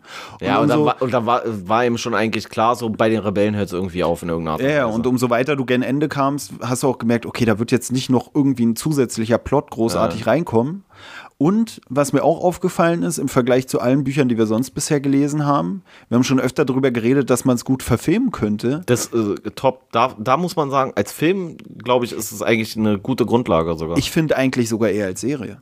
Ich finde, dass es eigentlich nicht nur, dass das Buch Ah, in okay. Serie geht, sondern auch, dass man das eigentlich verfilmen könnte, so als Serie, weil es sind auch viele Passagen so, wo ich mir beim Film denken würde, würde man vielleicht rauskürzen, ähnlich wie du es zusammengefasst hast, dass man bestimmte Stationen auf dem Weg ins Rebellencamp, würde man bei einer Verfilmung, glaube ich, rausnehmen, damit es die Zeit nicht übersteigt. Aber ich dachte mir eigentlich auch mit diesen Bietet sich eigentlich auch an, weil du relativ wenig Charaktere hast, die noch dazu relativ dicht beieinander sind. Ne? Naja, und für eine Serie, du kannst immer wieder neue reinbringen, immer wieder jemand Ja. mit einer neuen Superkraft und der und dann stirbt der und dann hast du da wieder jemanden mit der und so der ein bisschen, Kraft. bisschen Walking Dead mäßig, Ja, so, ja. so auf so einem Weg zu irgendwo und man weiß noch nicht so richtig, wo es hingeht. Weil ich finde gerade dadurch, dass du so wenige Charaktere hast, die in der Kerngruppe sind, bietet es halt viel Platz, immer wieder neue reinkommen zu lassen, weil diese DCs ja auch so eine Minderheit gewissermaßen darstellen, kannst du immer wieder sagen, ach, dann holen wir hier jetzt noch Naja, den. Und, und- es gab und- eine Stelle, da dachte ich mir, eigentlich bräuchten wir jetzt jemanden, der was mit Eis macht.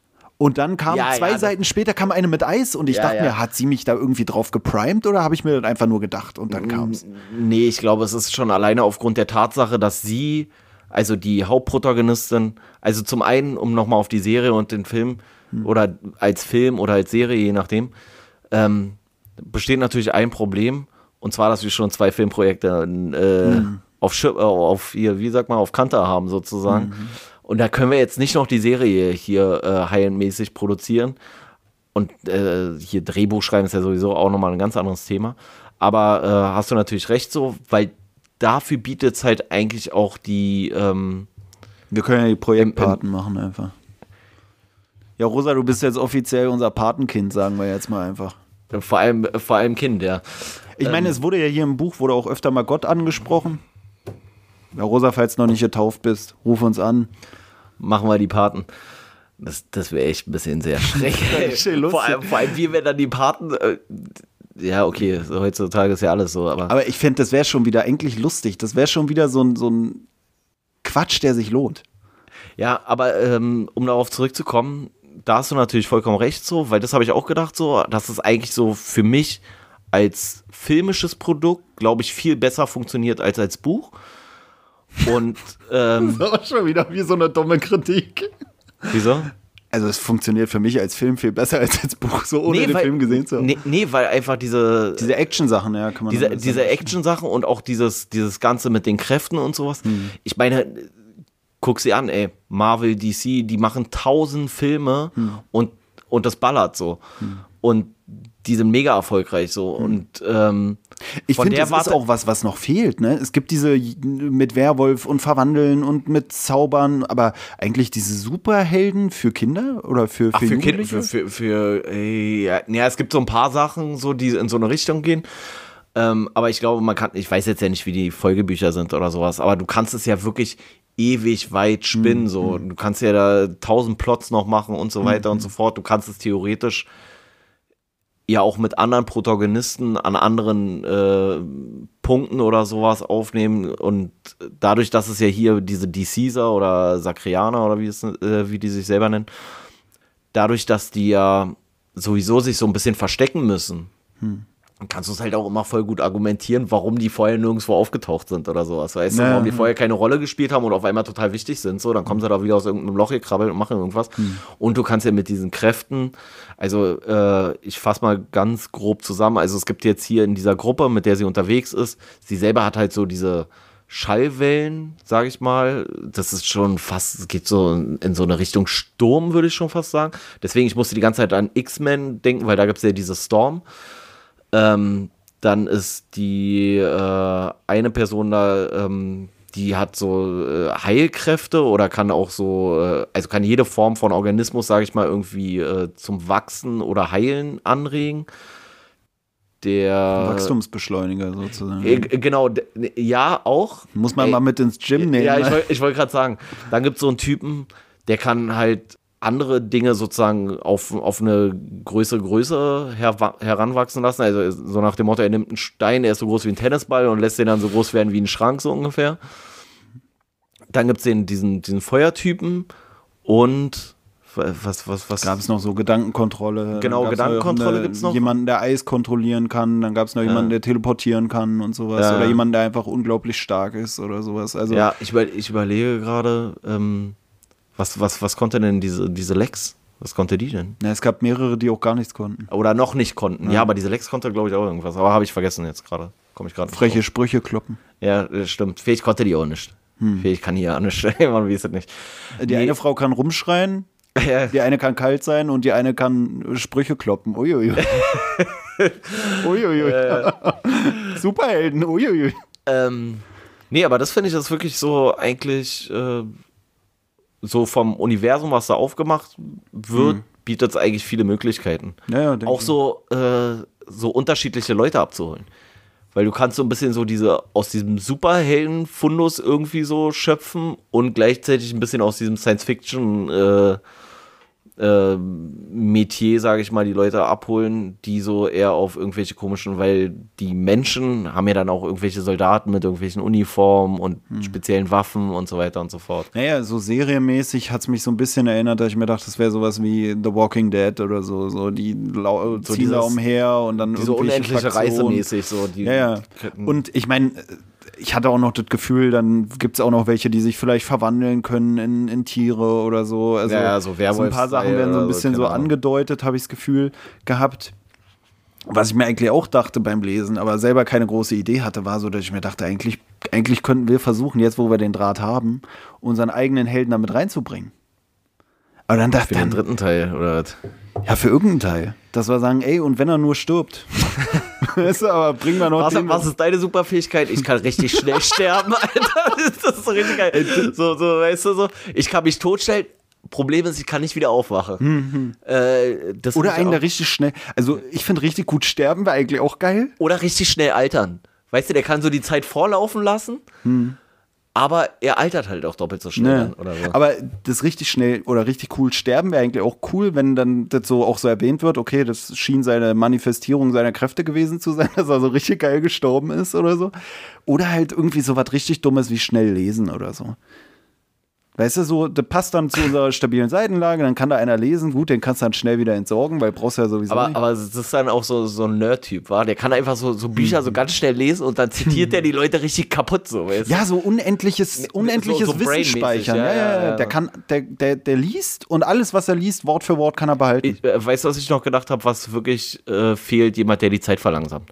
Der hat da auch noch gefehlt. Hm. ja, aber der ich. kommt doch noch alles. ja, ja, habe ich auch. Nee, das meine ich ja. Also Hm. ich glaube, dass das auch noch so eine, so eine Fähigkeit ist, die irgendwann damit einfließen kann, wird so. Also dass man das irgendwie so Ja. Zeitlupeneffektmäßig um sich herum irgendwie schaffen kann. Ja, und dann so. frage ich mich auch, wann es sich irgendwann doppelt.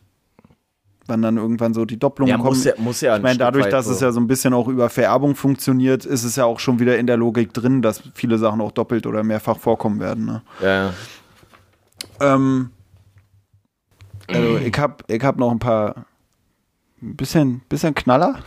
Man kommst du jetzt wieder mit deinen komischen Literatur-Jokes. Übrigens, das fand, das fand ich interessant. Ich habe, glaube ich, sogar drei Knaller. Na, wie es, Knaller es, ist, es ist ein, das unterscheidet das Buch signifikant von, glaube ich, fast allen Büchern, die wir vorher gelesen haben. Es sind 550 Seiten, es kommt nicht einmal ein Buch drin vor. Und die alte, Gut. und die alte kann nicht mal lesen. Glaube ich. Die Hauptprotagonistin. Hm. Das ist eigentlich auch schon wieder Ironie irgendwie, oder? Weiß ich nicht. Wieso? Naja, weil das Buch als im Hauptfokus jemanden hat, der mehr oder weniger analphabetisch ist. Weiß ich gar nicht. Aber es, hat, es macht den Eindruck, weil die geht ja mit sechs in die Kolonie und die geht ja nicht zur Schule und gar nichts. Also die kann nicht richtig, also und sie sagt ja da auch irgendwie, dass sie, dass sie äh, nicht, ich glaube, die sagt sogar, dass sie nicht richtig lesen kann. Weil sie diese komische Spritze da haben, die sie irgendwie als Heilmittel für ihren Kumpel. Naja, das irgendwie macht ja auch besorgen. Sinn. Ich meine, aber in der Danksagung, die ja Rosa hinten rangehängt hat, da bedankt sie sich ja auch noch bei irgendwie einer Freundin, die ihr da beim Schreiben und so oder die ihr geholfen hat bei irgendwelchen Schreibfehlern oder so.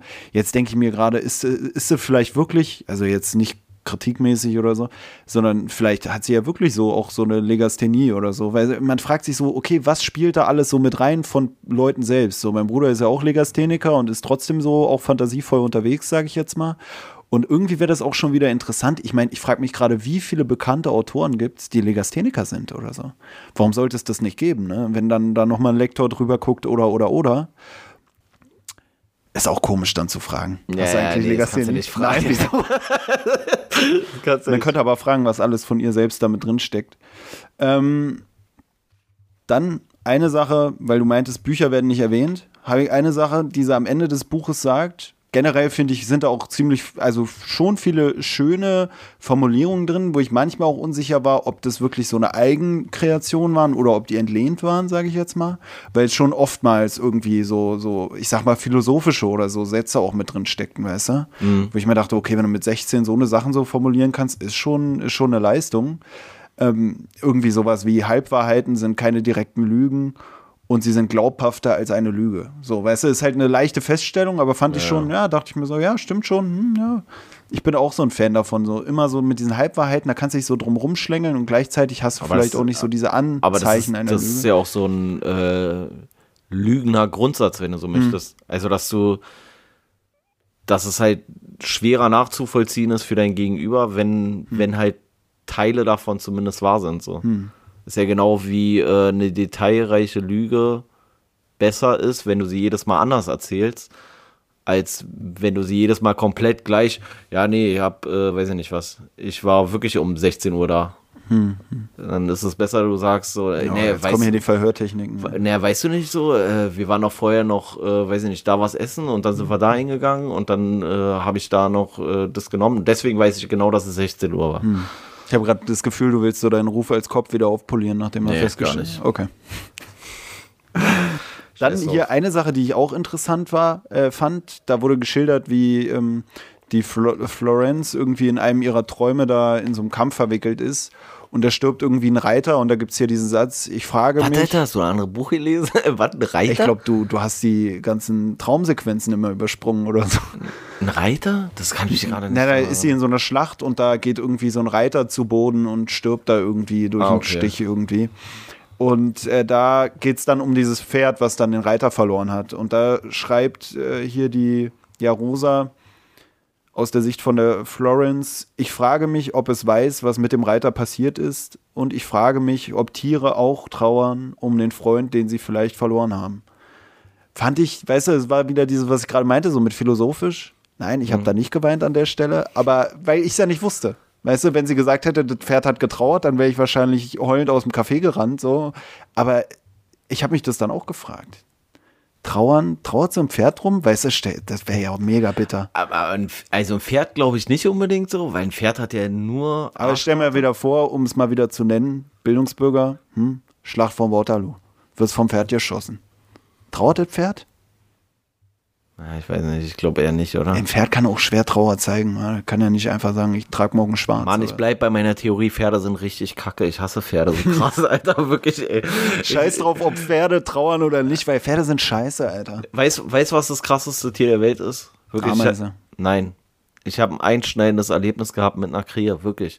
Das hat mich, das glaube ich schon acht Jahre oder sowas her. Hm. Und diese Krähe, die hat mein Denken über Tiere komplett auf den Kopf gestellt. Er Die ist, die ist so auf die Straße gelaufen und dann kam so ein Auto an und richtig langsam. Das Auto hat gerade einen Parkplatz gesucht. Das ist so mit wirklich, das ist mit unter 7 km/h da lang gerollt und die Krähe stand am Rand, guckt dieses Auto an, wartet, dass das Auto auf gleicher Höhe ist und macht einen Sprung direkt vor den Autoreifen. Und du hörst noch dieses Knacken von dem, äh, von dem Körper von der Krähe.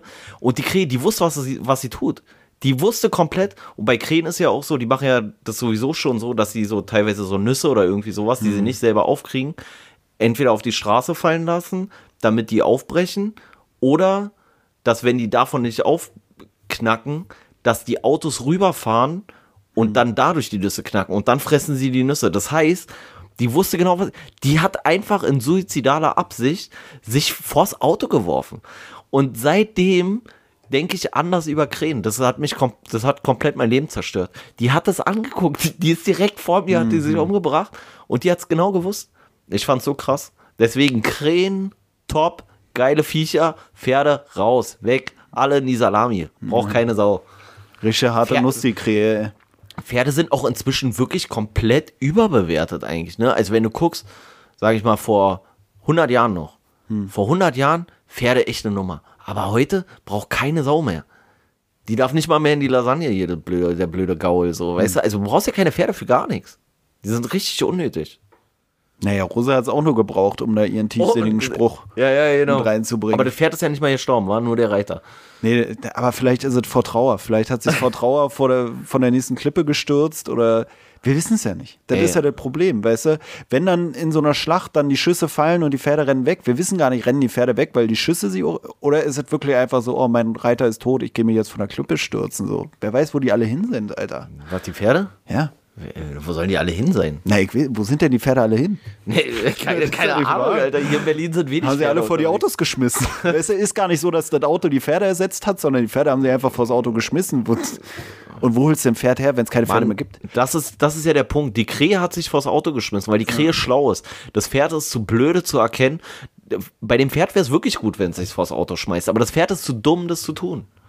Ganz einfach. Ja, es ist schon krass, wenn du das so schilderst. So, ich meine, es gibt ja auch Flipper. Das, das, das war komplett geisteskrank. Flipper zum Beispiel soll sich ja sogar äh, der, der Flipper aus dem aus diesem Flipper-Film da oder Verfilmung aus dieser Serie, der soll ja sogar auch Selbstmord begangen haben. Ja, aber das, äh, was mich so fasziniert hat, daran ist, du musst ja nicht nur den Willen haben, dich umzubringen, sondern auch das überhaupt machen können. Und bei den meisten Tieren ist es ja dann, wenn überhaupt, also Aber meinst ich du, habe vielleicht wusste die wirklich nicht, dass sie stirbt? Doch, die wusste das 100%, die hat gewartet, bis das Auto auf gleicher Höhe war. Das war so krass. Ich, ich war, Pelle fand so krass, weil er ist da so lang gerollt und dachte sich, worauf wartet die denn die nee, weil, weil, jetzt mal, Und weil, dann hat Pelle nur den Knacken gehört und dachte sich, ja gut. nee, weil, weil jetzt mal ganz ehrlich, bei der Krähe, Ja, ich kann mich noch dran erinnern, wie wir dir dann bei dir in den Kofferraum gepackt haben und dann hier in Grunewald gefahren. Ja, Nein, ich hab's ja, ich, wie gesagt, ich hab's halt wirklich gesehen und die hat wirklich gewartet, bis das Auto auf gleicher Höhe, Hm. dann ein Satz, bumm, tot. Und die hat das Auto auch direkt angeguckt, die hat nicht irgendwo anders hingeguckt oder sowas. Und in Verbindung mit dem Wissen, dass die das ja mit irgendwelchen Nüssen oder irgendwelchen Hm. Früchten machen, die sie selber nicht aufkriegen, dass sie es genauso machen. Das heißt, die können das ja rekapitulieren, dass, weil das Auto drüber fährt, die Nuss kaputt ist. Und die scheiß Krähe hat sich gedacht, wenn die scheiß Nuss kaputt geht, geh auch ich kaputt. Und hat Geht auch gemacht. meine Nuss kaputt. Ne? Genau, und dann habe ich mich halt gefragt, jetzt stell mal vor, ein Löwe beispielsweise. Hm. Also wie will sich ein Löwe umbringen? Löwe ist, keine Ahnung, in der Ist ja Savanne. schon als Mensch gar nicht mal so leicht, was einen auch schon manchmal verwundert. Ja, aber ich glaube, ein Löwe könnte so rein instinktiv sich, kann er sich von der Klippe schmeißen? Ich habe wirklich drüber nachgedacht. Oder so ein Schimpanse, weißt du, krabbelt der nach ganz oben auf den Baum und lässt sich einfach so runterfallen auf den Kopf, so wie so ein Mensch das machen würde beim Hochhaus oder so. Und das, ich habe Na, ist halt auch komisch, wenn du so Reflexe hast, die dich, weißt du, wenn du so als Schimpanse dich runterfallen lassen können und dann doch wieder halten. ja genau. Als Mensch fällt es ja wirklich De- einfach de- so. deswegen Versuch halt- mal, dich am Balkon festzuhalten, Ja, ja. das wird nichts. Aber äh, Deswegen, nee, aber deswegen habe ich gedacht, bei einem Löwe, der würde es wahrscheinlich so ähnlich machen. Der würde dann so, der muss wirklich mit Anlauf und dann muss der so eine Klippe oder sowas runterspringen. Oder, du kannst ja auch selbst Nee, den Arm abbeißen oder so als Löwe, oder? Ja, aber das ist, das, das ist ja komplett crazy. Also, das kriegst du, glaube ich, nicht hin so. Aber die Krähe, die hat sich ja, die hätte ja sich auch einfach tothungern können. Aber die hat gedacht, nein, ist viel chilliger. Für mich die chilligste Variante, mich umzubringen, ist, mich vor dieses Auto zu Ja. stellen und mich überfahren zu lassen. Und das finde ich so krass. Weil bei den meisten Tieren ist es ja eher so, dass die dann so, ähm, so aus Kummer oder so, dass sie so aufhören zu fressen, dann werden die immer schwächer, irgendwann können sie auch gar nichts mehr jagen oder keine Ahnung was, so, weißt du? Aber die hat, die hat richtig suizidal Da frage ich mich auch gerade, als wir letztens nach unserer Tierreich-Folge den Faktencheck mit den Metallstangen im Park gemacht haben, weiß ich jetzt gerade auch nicht.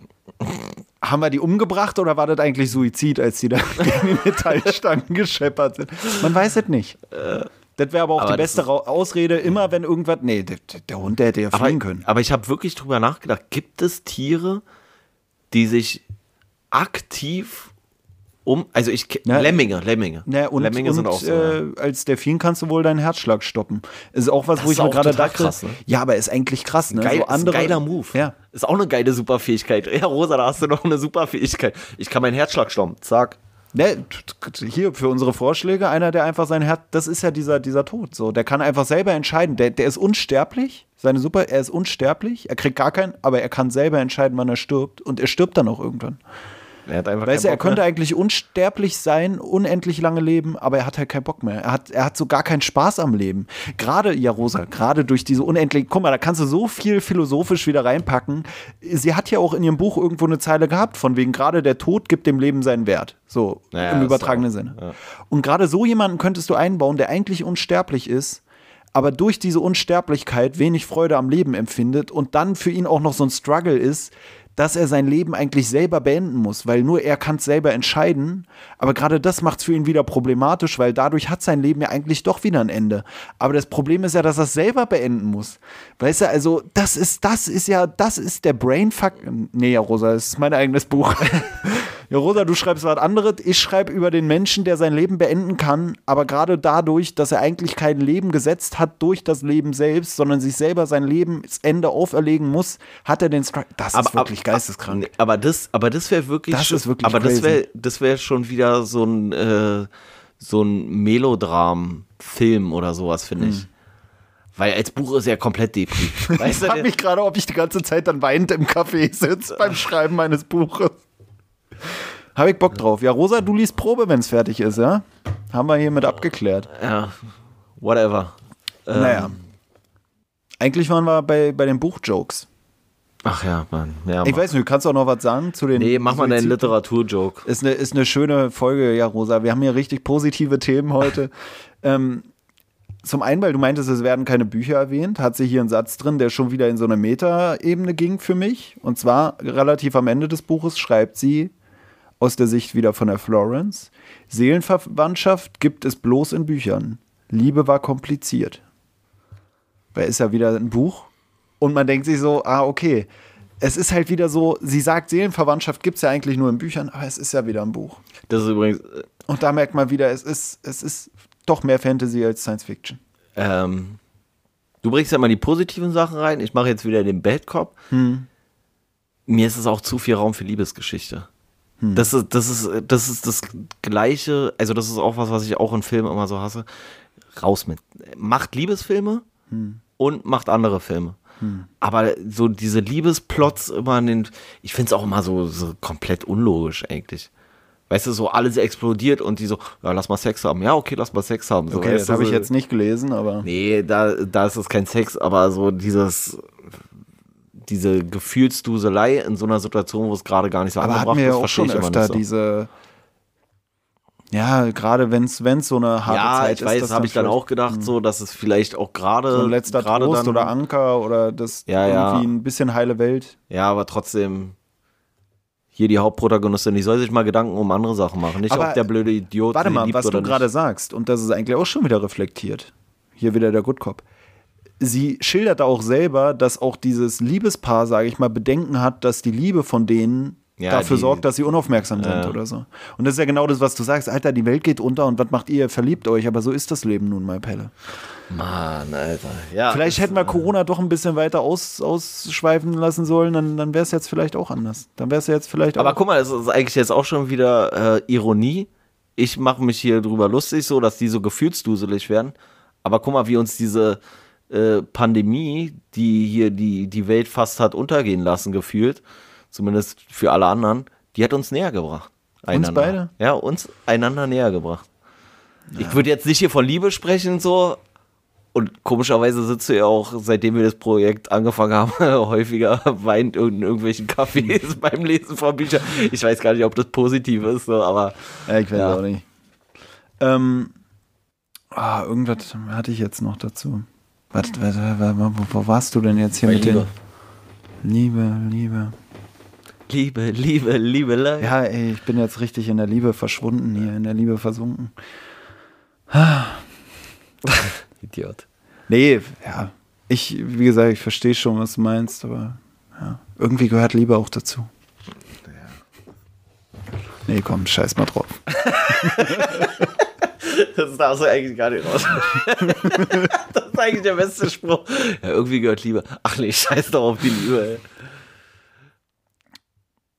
ey. Vielleicht habe ich wirklich auch geweint, weil es endlich mal wieder Liebe in meinem Leben zu sehen gab. Irgendwie so dieses, ah, alle hassen sich in meinem Umfeld, ich hasse War- mich selber, ich hasse alle anderen und hier Ja, gibt's mal Liebe. Vielleicht müssen wir wirklich mal einen richtigen Liebesroman lesen. War auch so eine, so richtig Teenie-Liebe-mäßig da so beschrieben, ne? Auch Oh, mit dem ja. Küssen und so meinst du? Ja, mit dem Küssen und so und ja, und, und, ja, und dann habe ich mich da in seinen Pulli gekuschelt und dann habe ich da so und dann habe ich da so. Für Ich mich war wirklich Pullis und Rückenmuskulatur haben für mich so ein bisschen auch dominiert in dem Ganzen. Das, da musste ich so ein bisschen dran denken an diese Geschichten, dass äh, Mädels heutzutage öfter auch so bei Tinder oder so dann sowas sagen, von wegen, ja, ich suche jemanden, den ich seine Hoodies stehlen kann oder so. so das war so ein Ja, bisschen so so, dachte diese- ich mir so, okay, Pulli, so. Pulli und, und Rückenmuskulatur, okay, okay, okay, okay. Aber ich meine, es ist halt auch so ein Ding, ich wüsste auch nicht, weil du jetzt gerade meintest mit diesen sexuellen Ich, ich, Geschichten. ich finde es gerade auch richtig Ich wüsste auch nicht, ob ich in so einem Buch weitergehen würde als mit dem Küssen und ich weiß auch nicht, wie es in anderen Büchern ist, die nicht so knallharte Sexliteratur oder so sind, ob da so eine Sachen überhaupt erwähnt werden. Weißt du, also bei sowas wie Fifty Shades of Grey, ja klar, aber ich glaube schon bei sowas wie Twilight, da wird, da wird, glaube ich, auch nur mit Kuss und dann schliefen sie aneinander geschmiegt ein oder so. Ich kann mir nicht vorstellen, dass man da expliziter wird, obwohl es dazugehört. Und bei so diesen ganzen anderen Sachen, da wird es, glaube ich, auch nicht. Da ist es, glaube ich, nur so, ah, und am nächsten Tag kamen sie zusammen aus dem Zimmer, alle Dude. Twilight übrigens die größte Scheiße, die es gibt, ey. Hm. Das ist wirklich die größte Scheiße, ne? Du nimmst Hat dich der letzte Band äh, enttäuscht oder? mich, hat, mich hat schon der erste Band komplett enttäuscht. Weißt, du trotzdem weitergelesen, weil Wie- du wolltest wie- wissen, was aus Bella wird. So. ähm, nee, we weißt du, wo ich halt schon ausgestiegen bin, ist so, ja, wir dürfen nicht ins Sonnenlicht, nicht weil wir verpuffen, sondern weil wir glitzern sonst so schön. Alter, so hängen geblieben, wirklich. Katastrophe. Ja, ist sie hier erwachsener mit ihren Schilderungen, würde ich mal sagen. Ja, ich weiß gar nicht, ob das bei Twilight unerwachsen ist oder einfach nur scheiße. Ich glaube, ich tendiere zu einfach nur scheiße. Twilight ist richtig kacke. Naja, ich komme mal hier nochmal mit ein paar Sachen so. Ein Comeback ist zu feiern. Ein, ein Formulierungs-Comeback für mich persönlich, was mich halt Buchintern jetzt oder? Podcast intern, sage ich mal, was mich an eine lustige Stelle in einem anderen Buch erinnert hat und dadurch wieder zum Schmunzeln gebracht hat. Und zwar der unverwandte Blick. Hier hat wieder jemand unverwandt angeschaut. Und in dem Fall war es wirklich auch jemand Unverwandtes, aber da wurde davor nicht darauf verwiesen, dass die vielleicht im Verwandtschaftsverhältnis zukünftig durch eine Hochzeit stehen können. Wo war denn das nochmal mit dem Unverwandt? Äh, das war bei den 80 Tagen um die Welt. Da schaut am Ah, Ende ja, ja, die, die ja, eine stimmt. Dame Phileas den, genau unverwandt an. Ja. Nachdem sie ihm einen Antrag gemacht hat. Darum lustig. Hier war es einfach nur lustig, weil ich an den unverwandten Blick aus in 80 Tagen um die Welt denken musste. Und da, liebe Jarosa, da frage ich mich auch wieder, hast du das gelesen? Nee, aber die hat unsere Folge gehört. Wo du gerade sagst, Folge gehört. Der Buch kam im März. Podcast hat schon früher gestartet. Wir haben sowieso schon jetzt sogar fast seit einem Jahr haben wir dieses Projekt am Laufen, sage ich mal, mit Aufnehmen und mit ein bisschen Lesen. So, wenn man jetzt noch die äh, missglückten Folgen, sage ich jetzt mal, am Anfang abzieht. Die später muss man ja nicht mehr abziehen, wenn man das Anfangsdatum bestimmen will. Ähm, ist mir nämlich was aufgefallen, wo ich mir dachte, naja, Rosa, hast du, hast du da, weiß ich nicht, ob sie gesagt hat, ey Leute, macht mal die Druckerpresse aus, ich muss hier nochmal für die zwei Exemplare noch einen Satz einfügen. Und Ja, zwar hat sie, hat sie einen richtigen Knaller für uns eingeführt, würde ich sagen. Da hat jemand nämlich gut aufgepasst. Bleibt stabil oder was? Muss ich, ist auch interessant. Ich werde zurzeit oft auch von Leuten, die gar nicht unseren Podcast hören, glaube ich, irgendwie mit so äh, stabil oder so beschrieben oder angesprochen oder so. Ich weiß gar nicht warum. Ich sitze heulend im, im, Café und dann kommt mir, vielleicht sagen die so, bleibt stabil, weil ich so verheult aussehe. Ich dachte vielleicht, das wäre eher, weil ich irgendwie einen imposanten Eindruck mache, aber es ist wahrscheinlich wirklich eher, ey, man bleibt stabil. Mach nicht die Krähe, Alter. Herzflimmern, Herzflattern hier.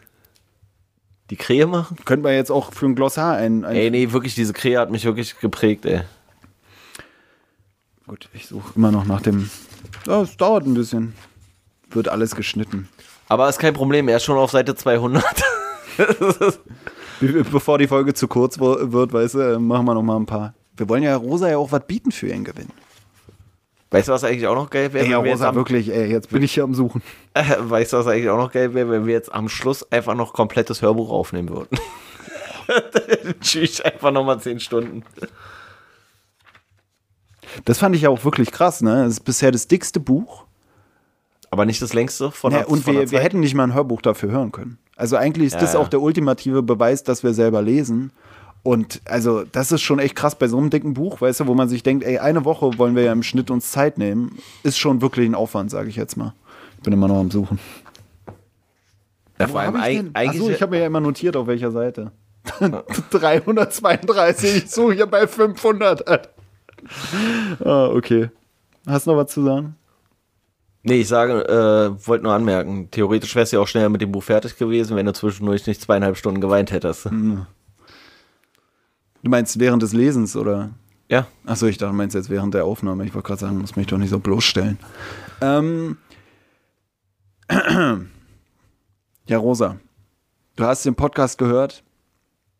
Von mir aus können wir deinen Willen, den du hier im Buch geäußert hast, auch umsetzen. Ich glaube, Pelle wird sich mal wieder sträuben, aber der gute Kopf wird es durchdrücken, sage ich mal.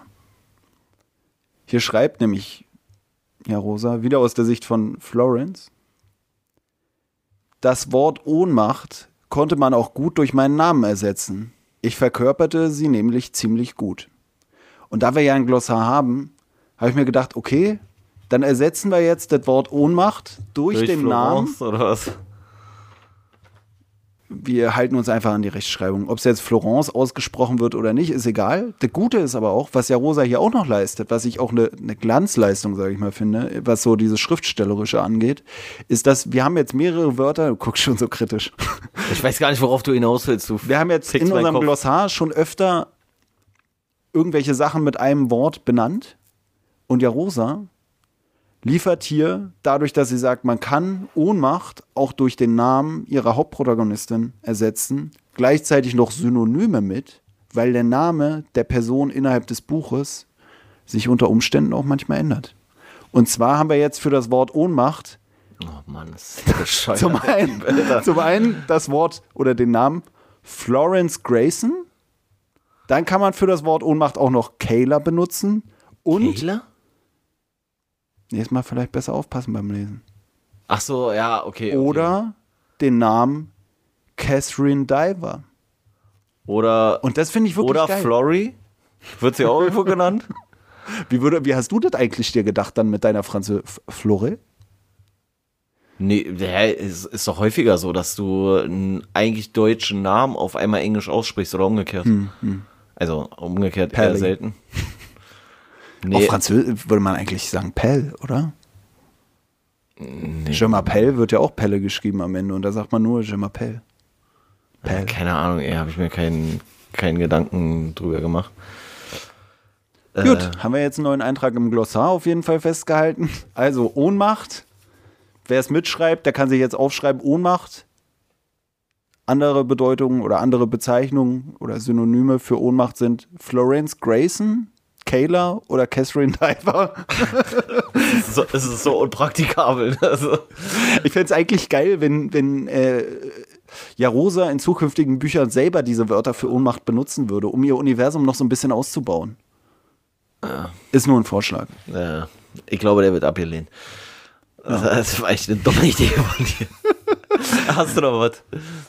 Eine, eine Sache oder eine Frage, die für mich noch offen steht, wo ich mir auch gefragt habe, wird die nochmal richtig beantwortet? Oder biete ich ja Rosa durch meine Anmerkung jetzt die Möglichkeit, diese Frage in den zukünftigen Büchern noch äh, zu beantworten, damit die nicht mehr offen bleibt, wenn ich dann innerhalb der nächsten drei Wochen mir die ganzen Bücher noch zu Gemüte führen werde? Und zwar ähm, habe ich mich von Anfang an irgendwie so ein bisschen gefragt, warum werden die denn jetzt da gefangen gehalten eigentlich, die Jugendlichen? Das habe ich mich auch gefragt. Warum nicht gleich abschlachten? Genau.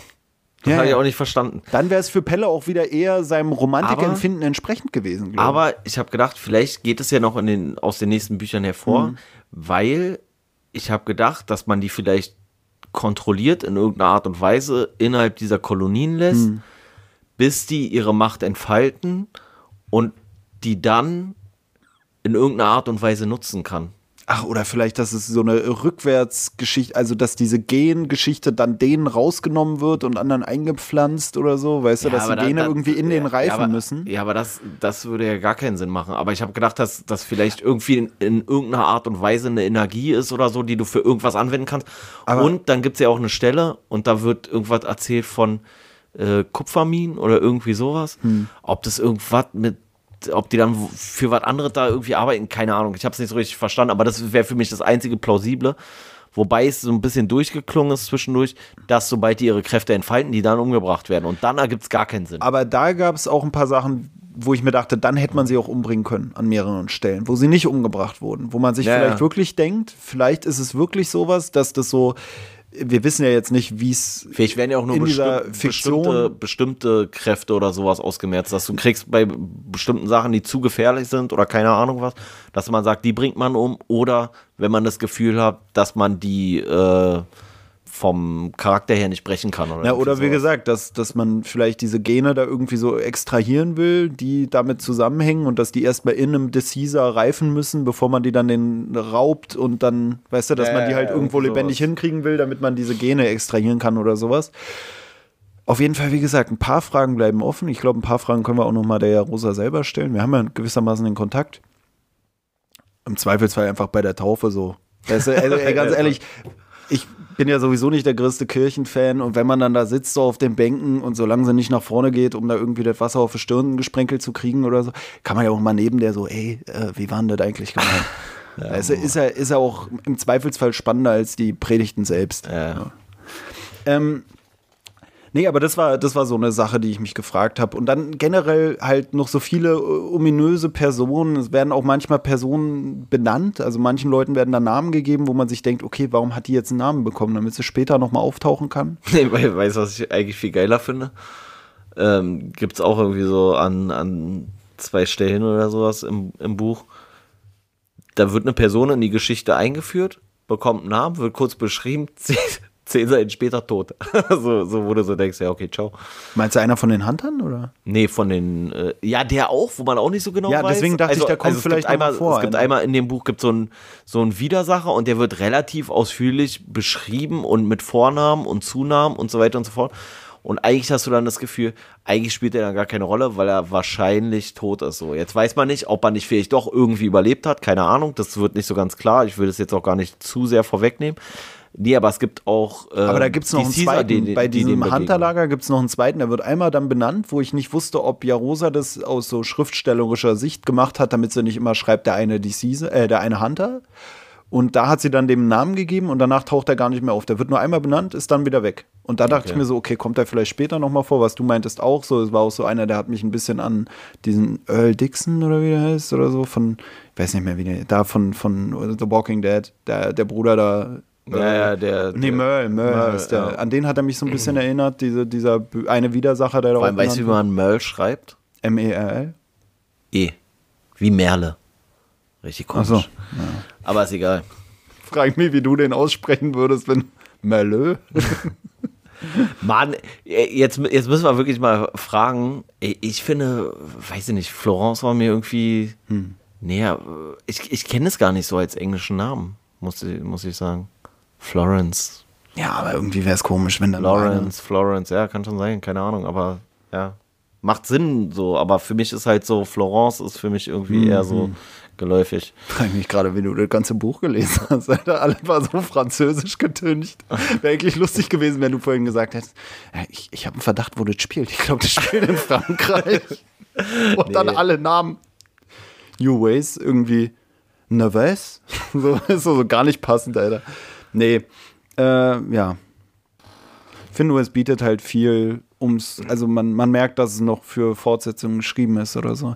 Ich frage Ja, mich. weil du ja auch theoretisch kannst du ja auch sogar das Land verlassen, sag ich mal, oder diese Region da verlassen und dann kannst du ja in eine andere Kriegsregion und dann kannst du Hm. Ja, vor allem, wenn es auf der Erde spielt, man fragt sich so, was passiert denn sonst überall, ne? Außer Mexiko, Ja, da äh, weiß man ein bisschen was. auch Aber, nicht wirklich. Naja, wurde immerhin erwähnt. Ja. Und dass es da irgendwie im Konflikt irgendwie mitmischt. Was ich mich jetzt noch frage generell, und das äh, ist ja auch immer so, bei auch Filmreihen und so, denke ich mir, dass der erste Teil immer der meistgesehene ist, oder? Oder zumindest bei so Sachen auch, bei so Sachen, die so klar zusammenhängend sind. Ich frage mich immer, generell auch bei Büchern, dann ist ja die Frage, und auch bei Büchern solcher Dicke, wie viele Leute lesen es zu Ende?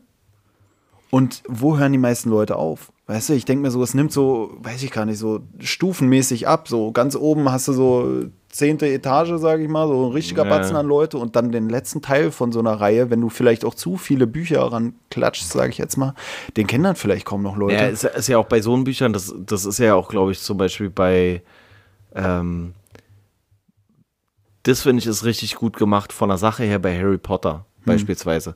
Bei Harry Potter fängt er irgendwo an, ich weiß nicht genau, wie alt er da ist, aber es fängt an, als er relativ klein ist und du kannst als Kind sozusagen mit dem Protagonisten mitwachsen. Wenn du es jetzt im gleichen Alter, wo der erste Teil ist, anfängst, dann hättest du mit jedem Jahr sozusagen alterst du gleich schnell wie der Hauptprotagonist.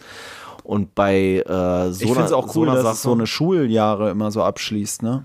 Ja, ja, deswegen. Das ist, das ist, das ist halt eigentlich so äh, Geniestreich, wenn du so möchtest, weil die Leute, die das lesen, können mitwachsen. Bei so einem Buch ist jetzt halt schwierig, wenn du jetzt sagst, so mit 16 und sie würde daraus, wenn sie jetzt drei Teile macht, so, dann ist es noch in so einem Rahmen, wo es okay ist. Aber wenn du jetzt theoretisch sieben Teile daraus machst, dann erreichst du ja auf einmal eine ganz andere Zielgruppe. So. Und dann musst du entweder sie auch mitwachsen lassen in dem Buch, dass sie dann halt irgendwann nicht mehr 16 ist, sondern halt, weiß ich nicht, 22, 23, 24, 25, so. Aber da muss sich der Stil halt auch so verändern. Also Obwohl- ist jetzt halt die Frage, ob sie, weil sie, die Hauptprotagonistin ist ja 16 und die Autorin selber ja auch 16. Und dann könnte sie es ja auch theoretisch, wenn sie es jetzt so macht jedes Jahr, dann wächst sie ja mit der Protagonistin gleichzeitig sozusagen. Und sie hat es ja eigentlich auch ganz gut gelöst, dass diese DCs ab einem bestimmten Alter eigentlich gar nicht mehr groß altern. Ne? Also es bleibt dann irgendwie so aktueller Jugendkram, würde ich sagen, oder ein aktueller Jugendroman, so den, den, weißt du, so eine Reihe, die, Ja, ja, die dann okay. immer weiter fortgesetzt werden kann. Das ist auch praktisch für so eine Seriengeschichte. Du kannst immer weiter und immer weiter und es bleibt immer eine Jugendserie, sage ich mal. Ja. Auch wenn dann irgendwann die Hauptdarstellerin stirbt und also in der Serie jetzt der Charakter stirbt und du hast neue, es bleibt halt immer. ja, vor Auch in der kann- 20. Staffel wäre es noch für, für, für die kann- Zielgruppe. Vor allem, weißt du, was eigentlich auch sogar lustig ist, du könntest das in der, wenn du jetzt eine Serie draus machst, dann könntest du in der Serie einen Zeitsprung von sechs, sieben, acht Jahren machen und könntest trotzdem mit dem Ah, gleichen gleichen, Hauptdarsteller arbeiten, der 21 ist. Das ist eigentlich mega krass, weil du kannst locker, du kannst zehn Jahre überspringen innerhalb der Serie, ein komplett neues Universum aufmachen sozusagen, weiß ich nicht, der Krieg ist vorbei, der Krieg ist wieder anders, keine Ahnung, irgendwie sowas. Könntest die Welt plausibel verändern und trotzdem mit dem gleichen Protagonisten arbeiten.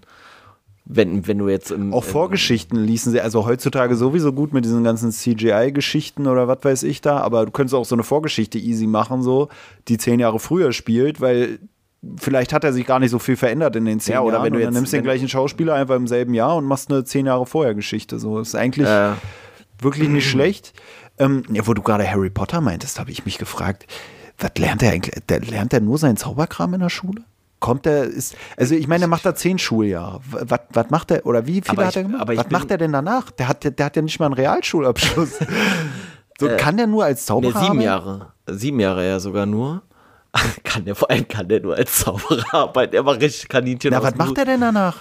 Nee, ich weiß gar nicht, wie das in dem Buch ist, ob das nicht ist, dass die, die Schuljahre kürzer sind. Also, dass ein Schuljahr auf so einer Zauberei-Geschichtenschule halt nicht wie bei uns das ganze Jahr über ist, sondern so nach dem Motto nur die Sommerferien oder sowas. Das weiß ich gar nicht. Und danach? Obwohl, obwohl nicht stimmt, die fangen ja auch irgendwie, die die haben ja, ja, ja, stimmt. Ja, keine Aber Ahnung. kommt er dann danach? Äh, hä? Danach ist Analphabet auf jeden Fall. Na, Also, was, kannst du? Ja, ich kann halt mit dem Zauberstab rumfuchteln, aber soll ich ja in der Welt der Muggel nicht. Ja, schön Feierabend. Ey, jetzt habe ich wirklich auch fast Bock, äh, Harry Potter zu lesen. Generell habe ich auch noch ein paar Bücher mir schon wieder vorgemerkt, wo ich Bock drauf habe. Übrigens ist es sehr lustig, dass du dich darüber amüsierst, dass ich äh, Florence sage und du selber sagst in der Welt der Muggel. Was denn sonst? Muggel? Ja, bestimmt, oder? Ist doch MU, wird doch nicht. Der, ausgesprochen. guckst die Filme und hörst die Hörbücher auf Deutsch oder auf Englisch? Hä? Hast du die Filme nicht gesehen? Sagen die ja Muggel? Ja. Aber gibt ja gar keinen Sinn. Hä, warum? Ja, würdest du doch nicht sagen, oder? Sagst ja auch nicht Run. Was? Run? Nein, statt Run. Also wenn du jetzt sagst, das englische Rennen, sagst du ja auch nicht Run. Und dann sagst du auch nicht Muggel. Aber ist doch mit U geschrieben. Ja, keine Ahnung. Nee. Ste Wie sprichst du denn U aus? Wie ein A? Digga, ich blicke gar nicht mehr durch. Alter? Ja, Muggel, das klingt so komplett strange irgendwie. Muggel? Ja, aber ist eigentlich so. Ja. Hast du die Filme nicht gesehen? Ey, normalerweise Margot, äh, dachte ich. machst du mich immer fertig, dass ich die Filme nicht kenne. Alter, wie lange soll ich mich jetzt über dich aufregen, dass ich Mann, Harry Potter Alter, Filme weil- nicht kenne? wann habe ich denn da mal einen Film gesehen, Alter? Digga, wir sind ein Buchpodcast, da musst du doch die Filme kennen. Was ist denn los mit dir? Ey, ich bin manchmal echt enttäuscht, wenn ich mitkriege, was Ist du ja egal. nicht kennst. Hast du noch was? Schöne Grüße, habe ich noch. Für die Rosa, danke fürs Buch zur Verfügung stellen. Mal gucken, wann wir das wieder machen. Ich meine, hat ja jetzt auch ein bisschen gedauert, bis das bei uns jetzt hier alles äh, fertig war, in die Wege geleitet und abgeschlossen hier, die ganze Aufnahmegeschichte und das Lesen und so. Bin ich mal gespannt, wann und wie wir das nochmal machen werden. Auch wie dick da das Buch sein wird. Ob Pelle da dann wieder den Bad Cop ja auch- spielen will. Ich, ich habe ja auch immer die Befürchtung, bei so Sachen ist es ja dann häufig so gefühlt, dass die Bücher immer länger werden mit, Hm. äh, mit Fortschreiten der Serie. Also ich glaube, so ist es bei Harry Potter Hm. gewesen, glaube ich. Ich glaube, da ist das letzte Buch das längste oder so, aber ich bin mir nicht sicher. Und ich glaube, das ist häufig irgendwie der Fall. Und ich glaube, hier bei Dan Brown, bei der Reihe ist es Du wirkst gerade so. schon so, als hättest du Angst davor. So. Ich meine, wir, wir werden Mann, ja, ja, jetzt waren es 550 sein, nächstes Mal 700 oder was? Na, wir Was werden ja auch nicht alle, denke ich mal, hier von äh, Jarosa lesen. Es ist halt auch was, wo ich mir am Anfang auch dachte und wo ich vorhin das selber schon gesagt habe, dass eine lustige Aktion wäre, wirklich der Taufpate zu werden, so richtig auf random und dumm. Weil ich mir denke, ey, wir leben nur einmal und so richtig bescheuerte Sachen muss man auch manchmal machen. Stell dir mal vor, du bist Trauzeuge von irgendeinem Typen, den du gar nicht kennst. So, das ist auch mal geil. Weißt du, okay, so gibt's glaube ich Aber auch öfter, als man denkt. Aber vor allem Trauzeuge, irgendwie ja, ich wollte gerade sagen, aber Trauzeuge ist ja auch, hat ja auch null Verpflichtungen in irgendeiner Art und Weise, ne? Wirklich nicht? Ja, Rosa, ich kann auch dein Trauzeuge. Hat man als Pate eine Verpflichtung? Naja, klar. Also so zumindest Oh Gott, ja, Rosa. Das, äh, Ja, de- deswegen, also, nee, man, man darf sowas ja nicht aussprechen, aber theoretisch ist ja, ist ja Pate eigentlich die, ähm, die Person, die sich äh, um dich kümmert, äh, sollten deine Eltern da hinscheiden, Alter. Oh Gott. Vor allem, vor allem musst du dann jeden, jeden Geburtstag ihr auf jeden Fall Geschenk machen. Es passt aber auch fast schon wieder, weil man auch das Gefühl hat fast, dass die Person in dem Buch vielleicht irgendwie ein Patenkind ist gewissermaßen. Und das passt auch schon wieder. Ja, oder eine Weise, eine Doppelweise, so ungefähr. Ach komm, lass mal. Eigentlich will ich es auf irgendwas Positives rausbringen. Jetzt ziehst du es immer so in. Nee, aber worauf ich hinaus wollte mit diesen komischen Quatschaktionen. Ich hatte noch am Anfang, als wir damals das ausgeschrieben haben, so dieses Gewinnspiel, sage ich jetzt mal, oder diese Verlosung gemacht haben, hatte ich nur überlegt, dass ich selber es irgendwie lustig finden würde, jemand anderem einfach das dickste Buch, was vorgeschlagen wird, so aufzudrücken, weißt du? Gar nicht mal so, oh, das hört sich interessant an, sondern, mm. weißt du, wo ich mir denke, am ehesten, vor allem bei zwei faulen Typen, die eigentlich keinen Bock haben zu lesen, am ehesten den Podcast sabotieren kann man dadurch, dass man halt die dicksten Bücher, wirklich, zum Glück ist Don Quixote ein Klassiker und nicht vom Newcomer-Autor so, weißt du, weil wenn ich da schon gucke, 1300 Seiten, hätte ich mal Lust drauf zu lesen, aber nee. Weißt du, und, und das finde ich eigentlich dann auch einen geilen Move. Also eigentlich habe ich, will ich beim nächsten Mal hoffe ich, dass das nicht zu oder nicht so dickes Buch gewinnt. Auf der anderen Seite finde ich es auch wieder lustig. Ist so ein bisschen die Selbstgeißelung. so, ein bisschen, so ein bisschen wieder ein Grund, um weinend im Café zu sitzen. Und das ist befreiend. Ja, mag sein. Das ist so das, was ich unter Kontrolle kriegen will, ist meine Kraft zu weinen, beziehungsweise meine Kraft, kraftlos zu sein. Die muss ich unter Kontrolle kriegen im Ja. Zuge meiner Lebensgeschichte. Aber mach das mal, mach das mal. Ja, also vielleicht machen wir das ja sogar noch mal irgendwann. Und wenn wir Pech haben, macht der Rosa ein noch dickeres Buch und das gewinnt wieder. Ey, eigentlich habe ich wirklich Bock drauf, dass wir den nächsten Teil auch noch lesen. Und dann gucken wir, weißt- was, was. Nee, weißt du, was, weißt, du, was mein Problem ist? Das ist so eine never-ending Story. Das ist dann. Nee, ein Bad Cop, Alter. Ich weiß gar nicht, wie man das schneiden soll, dass es wieder nee, zusammenpasst. nee, nee, weißt, du- nee, weißt was das Problem nämlich ist? Hm. Das, das war der Fehler, den wir gemacht haben bei der Ausschreibung, dass wir nicht, nee, dass wir Fortsetzungsbücher nicht rausgenommen haben. Hm. Weil jetzt ist ja so, ich bin halt auch so von Natur aus so neugierig und bei mir ist es halt bei Filmen genau das Gleiche.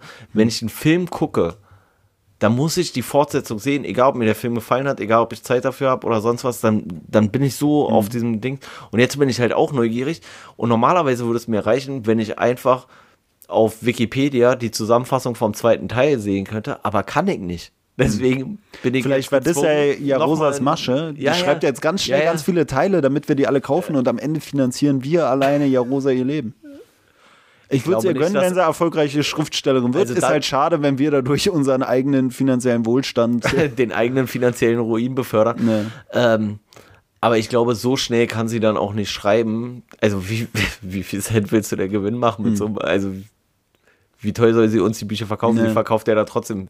Wenn sie jedes halbe Jahr ein Buch schreibt, dann verdient sie halt mit uns 40 Weißt du, woran wir es merken würden? Wenn sie uns dann immer nur Rezensionsexemplare zuschickt, weil sie halt einfach so schnell vorschreibt, da kommt keiner mehr hinterher mit dem Rezensieren, sage ich mal, oder mit dem Lektorieren. Wäre eigentlich lustig.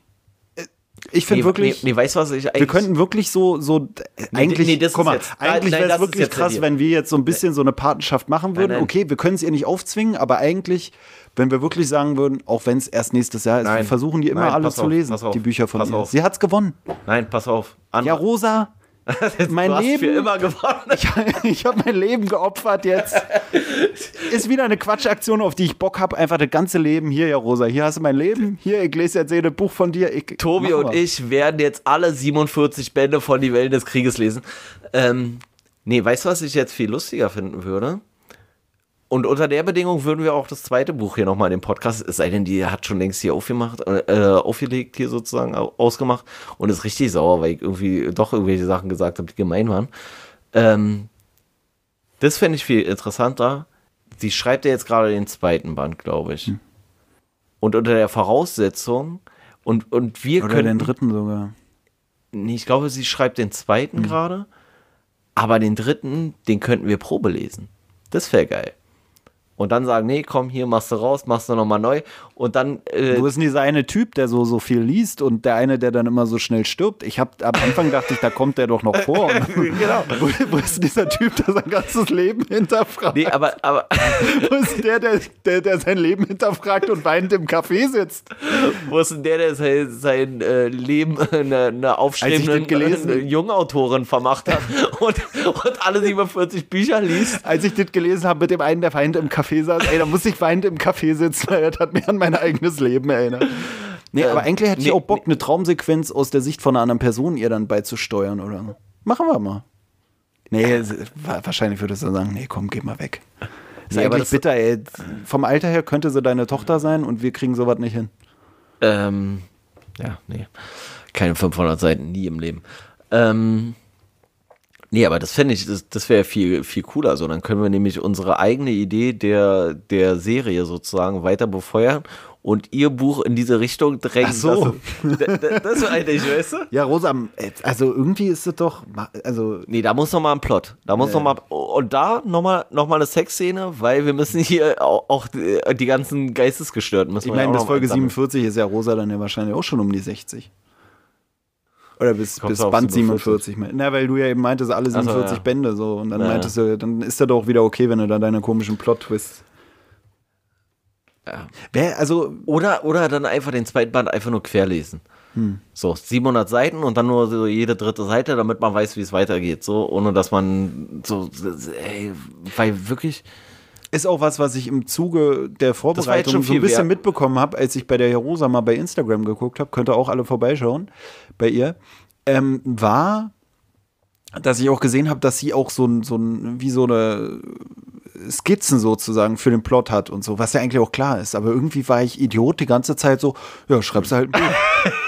hinsetzen, oh ja, Superhelden, blöd, blöd. Und eigentlich, du, du hast ja so eine Gruppstruktur, was ja bei mir schon in der Schule, wenn ich einen Aufsatz schreiben ja, sollte, immer erst nach dem Schreiben des Aufsatzes habe ich die Struktur abgeliefert, weil ja. benotet wurde der Aufsatz, nicht die komische Vorschrift da. Ja. Habe ich nie geschafft zeitlich. Und wenn du, wenn du dir die Zeit nimmst, sie hat scheinbar immer so diese Plotpoints und oh, da will mhm. ich das und das und dann ist eigentlich die Story liegt da und sie schreibt nur noch runter. Und ähm, Deswegen zum einen wird sie wahrscheinlich wirklich schon vorgedacht haben für mehrere Teile. Zum anderen gibt es so Bausteine, wo man sagt, ach, mache ich das jetzt hier mit rein, wo die da irgendeiner Familie begegnet oder wollen wir das im nächsten Teil, auch mache ich noch hier, hm, na. Ich kann Weißt mir halt auch vorstellen, dass es gut ausufert teilweise. Ja. Also ist ja hier auf fünf- 550 Seiten ausgeufert sozusagen. Ähm, nee, aber dass du halt eigentlich so sagst, so, ja, das will ich nur als so eine, äh, weiß ich nicht, als so eine Randbegegnung oder sowas. Und auf einmal denkst du so, ah, naja, eigentlich könnte man noch mehr draus machen. Und dann hast du noch eine Idee. Und auf einmal wird das, was eigentlich nur so eine flüchtige Begegnung sein sollte, so der, der Nebencharakter, der irgendwie am entscheidendsten ist. Oder Und so. willst du eine Novelle schreiben, auf einmal wird es eine 47-teilige Fantasy, Schrägstrich, Science Fiction, Schrägstrich, wir wissen nicht, was noch kommt, Serie. Äh, Muss man auch, muss ich auch abschließend noch mal kurz auf äh, Jarosas Danksagung eingehen, weil in der Danksagung sagt sie selber, dass es fast unbegreiflich ist, was sich eigentlich aus seiner Schnapsidee entwickelt hat und dass sich daraus ein ganzes Buch entwickelt hat. Und wenn man das Buch dann gelesen hat und dann ihre Danksagung liest und merkt, ja, Rosa, du sagst, ein ganzes Buch hat sich daraus entwickelt, aber das ist der erste Teil und man merkt schon, dass es 47. weitergeht.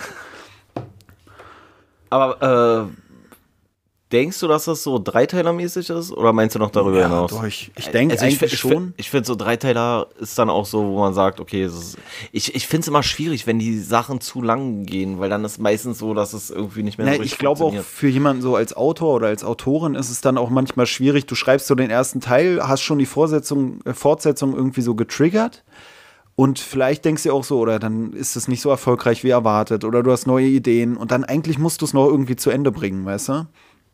Das stelle ich mir auch irgendwie schwierig vor, wenn man so denkt, so, ah, jetzt haben wir das angefangen, jetzt muss ich aber auch noch eigentlich das fortsetzen und meine Fans wollen das und das und jetzt schreibe ich erstmal was anderes. Deswegen, ähm, ja, ich finde nur diesen, na, mir geht es nur um diesen Gedanken, dass du irgendwie so, einen- so einen ersten Teil schreibst und der hat dann schon so den, den Trigger hin zum nächsten Teil, sage ich mal, gesetzt oder die Andeutung zum nächsten und dann musst du es eigentlich auch fortsetzen, aber vielleicht hast du dann eine geilere Idee und kannst dann deine Zeit eigentlich gar nicht in die geilere Idee investieren, sage Aber ich ich glaube, sie hat von Anfang an das so geplant, dass es auf jeden Fall mehrere Teile werden. mal. Ja, ja. Nicht eins, aber jetzt ist halt die Frage, ob sie es von Anfang an als Trilogie sozusagen, dass sie so gesagt hat, so nach dem Motto, keine Ahnung, wie es weitergeht. Aber äh, Ja, oder es war eine das- Idee, das- die dann das- doch das- so groß war. Das erste ist, sie kommt zu den Rebellen. Das zweite, sie wird bei den Rebellen irgendwie ausgebildet. Das dritte, sie beginnt Mhm. den Kampf und gewinnt oder äh, im vierten Teil gewinnt oder keine Ahnung. Mhm. Ob sie es jetzt auf drei Teile oder auf vier Teile oder wie auch immer ausgelegt hat. Mhm. Aber Trilogie ist halt immer so irgendwie so Klassiker halt war. Ähm, ja, also Ja. ich hab nichts mehr. Ich bin gespannt, was sonst noch so kommt, auch von der Jarosa. Ich meine, wie, wie wir schon gesagt haben, Alter, die ist jung. Bis sie so alt ist wie du, Alter. Da kann, ey, Da wirklich. kann, da kann ich schon die ersten 16 Bände veröffentlichen. Ja, genau. Das ist ja wirklich krass. Komplett geisteskrank. Und ähm, das finde ich auch interessant. Habe ich auch mitbekommen, dass es wohl wirklich auch eine große Szene gibt, so unter diesen jungen Autoren, sage ich jetzt mal auch irgendwie. Ganz viele so Mädels, die so. Also ich habe nur Mädels gesehen, die dann so mit 16 oder so dann da Bücher schreiben, wo ich mir dachte, oh Gott, oh Gott, krass. Und ich muss auch sagen, ich weiß jetzt nicht, ob wir es sehr so auf dieses Alter, sage ich mal, reduziert haben, die ganze Geschichte. Aber ich muss aber, auch ich, sagen, aber ich finde, das ist auch irgendwie ein, ein entscheidender Punkt. Irgend, also finde ich persönlich jetzt. Ja, ne. also, also das ist so, wenn man so will, so das, ein bisschen das Alleinstellungsmerkmal oder das, was es irgendwie noch mal besonderer macht, so, weißt du? Ja, ja, ja. Und man, man fragt sich auch so wegen dieser Lebenserfahrungsgeschichte, die immer so beton betont wird, dass ich mir auch denke, okay, wie viel ist jetzt Persönliches damit eingeflossen, wie wir es schon gesagt haben, weil viele Menschen oder so hat man ja im Leben in der Regel noch nicht kennengelernt. Man hat so seine eigenen Erfahrungen so, aber mit 16, ja, wie gesagt, was hätte ich da geschrieben, Alter? ich weiß es immer noch nicht. Ich habe mal vierseitige Kurzgeschichten geschrieben, aber ähm, ja, ich muss auch sagen, generell, wir wissen ja jetzt auch nicht, wie die anderen Bücher der Kontrahenten bei unserer Abstimmung ausgefallen werden, äh, wären. Ich muss sagen, haben wir eigentlich einen, einen guten Griff gemacht, sag ich mal. Weißt du? Weil ich weiß ja auch nicht, was die anderen, aber ich denke mir so, es gibt ja bestimmt auch richtig schlimme Bücher. Ja. Na, weißt du? Und deswegen denke ich mir, ja, richtig gut eigentlich. Weißt du? Ja, also, Wo ich ein bisschen skeptisch war eigentlich am Anfang, weil wir ja auch viele so Bücher haben, die so sehr, ja, so, so, so sehr schwere Thematiken eigentlich dann haben. Hm, weißt du, also wenn du jetzt so guckst, so Hermann Hesse, Thomas Mann und Hm, so weiter und so fort, Albert Camus und so. Das, aber jetzt den Franzosen Albert aussprechen. Albert Camus. Ja, alles gut. Ähm, ähm, und das ist ja so, ein- so ein Genre bedient, was wir gar nicht bis jetzt in Hm. irgendeiner Art und Weise bedient hatten. Oder? Also wir hatten hier gar nichts in diese Richtung. Irgendwas, weder Fantasy noch Hm, Fantasy Science war so ein bisschen Fiction, Peter Pan oder sowas. noch, ja, okay, ja, okay. Nibelungensage. Ja. Wie auch immer.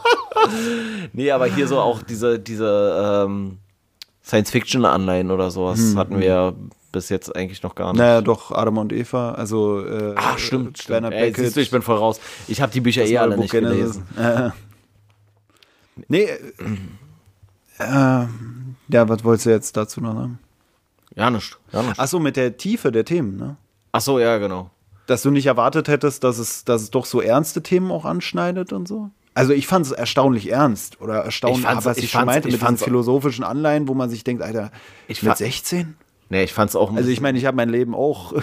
Ja, und ähm, ich weiß ja nicht, wie autobiografisch das Ganze ist, aber wenn es ein bisschen autobiografisch ist, dann äh, hat die arme Jarosa auch wirklich eine fiese Depression. Das muss man auch mal so sagen.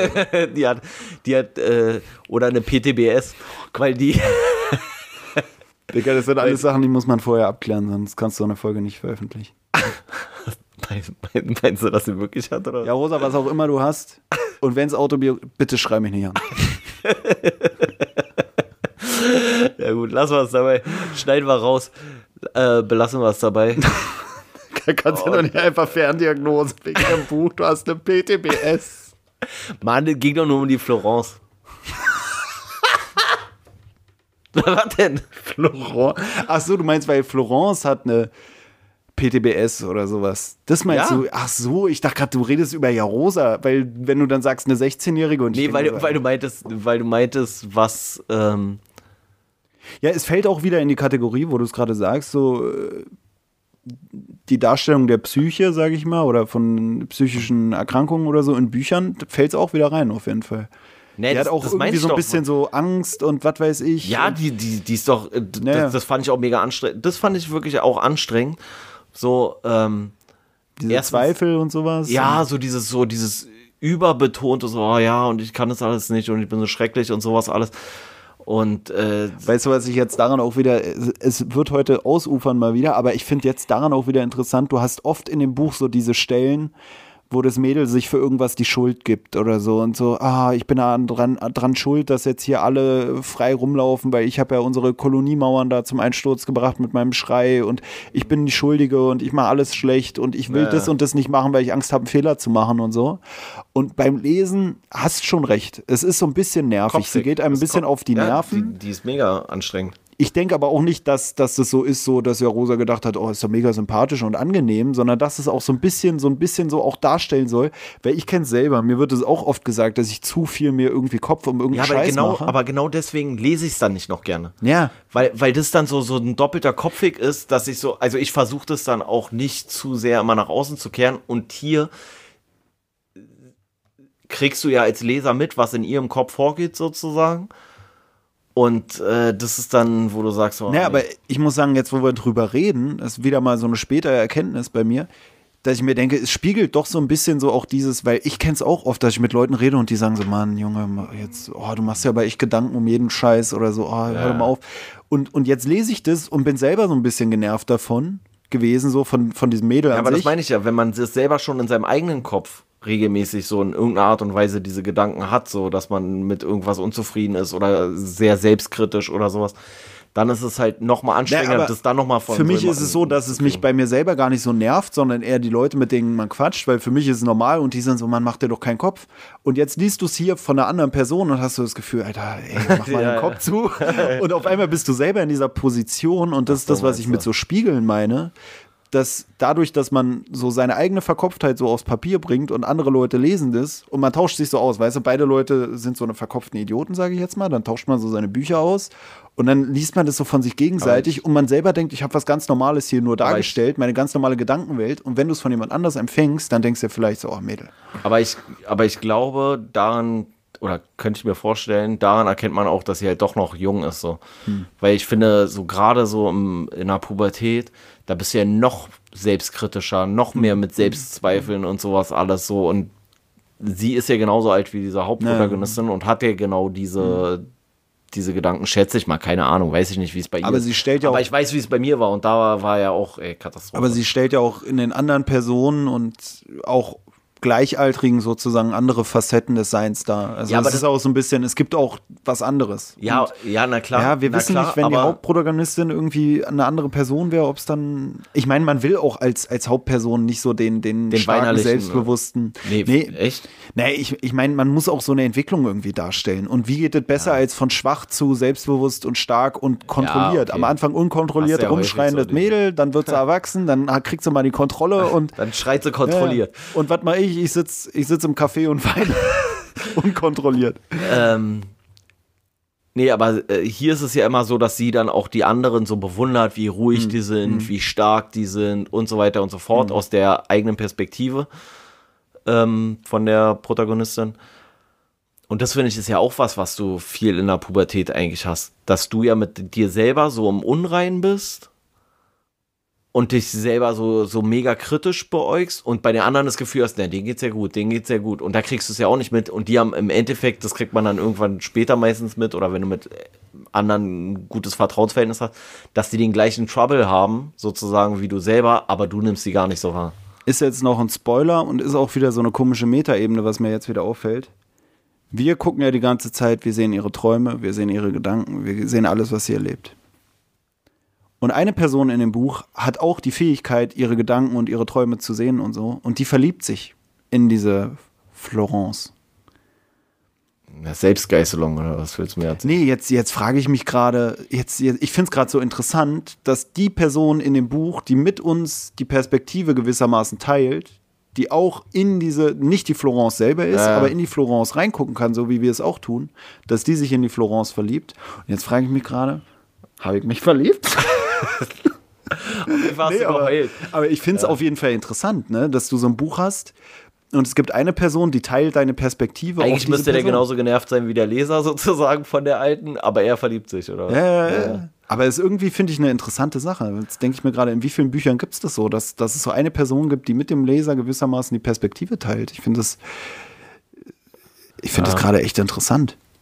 Ja, Rosa, mach, mach draus, was du denkst so aus, aus dem Gedanken. Ich finde den interessant. Ich weiß nicht, ob du dir das dabei gedacht hast. Ich kann es gar nicht mehr einschätzen, ja, Rosa. Du hast uns komplett durcheinander gebracht. Das ist auch die erste Folge, in der wir irgendwie die Autorin bzw. den Autor des Buches persönlich ansprechen und ansprechen können. Ja. Ist nur die Frage, wann ja Rosa abgeschaltet hat. Ne, die, ne, die schimpft jetzt erstmal so, aber äh, du kannst deine ganze Kritik dann äußern. Wir äh, gehen dann nochmal darauf ein. Hm. In irgendeiner Art und Weise. wir brauchen ja Content für die nächsten Folgen, bis wir dann das nächste Buch lesen. ne? Irgendwie müssen wir es jetzt überbrücken. Kommt jetzt übrigens demnächst irgendwann, glaube ich, Hm. ne? meinte sie. Machen wir auf jeden Fall einen Instagram-Post, würde ich sagen. Machen wir ein bisschen Werbung. Machen wir ein bisschen Werbung. Es sei denn, ja, Rosa sagt, ey, macht mal lieber nicht, das schadet meinem Beruf.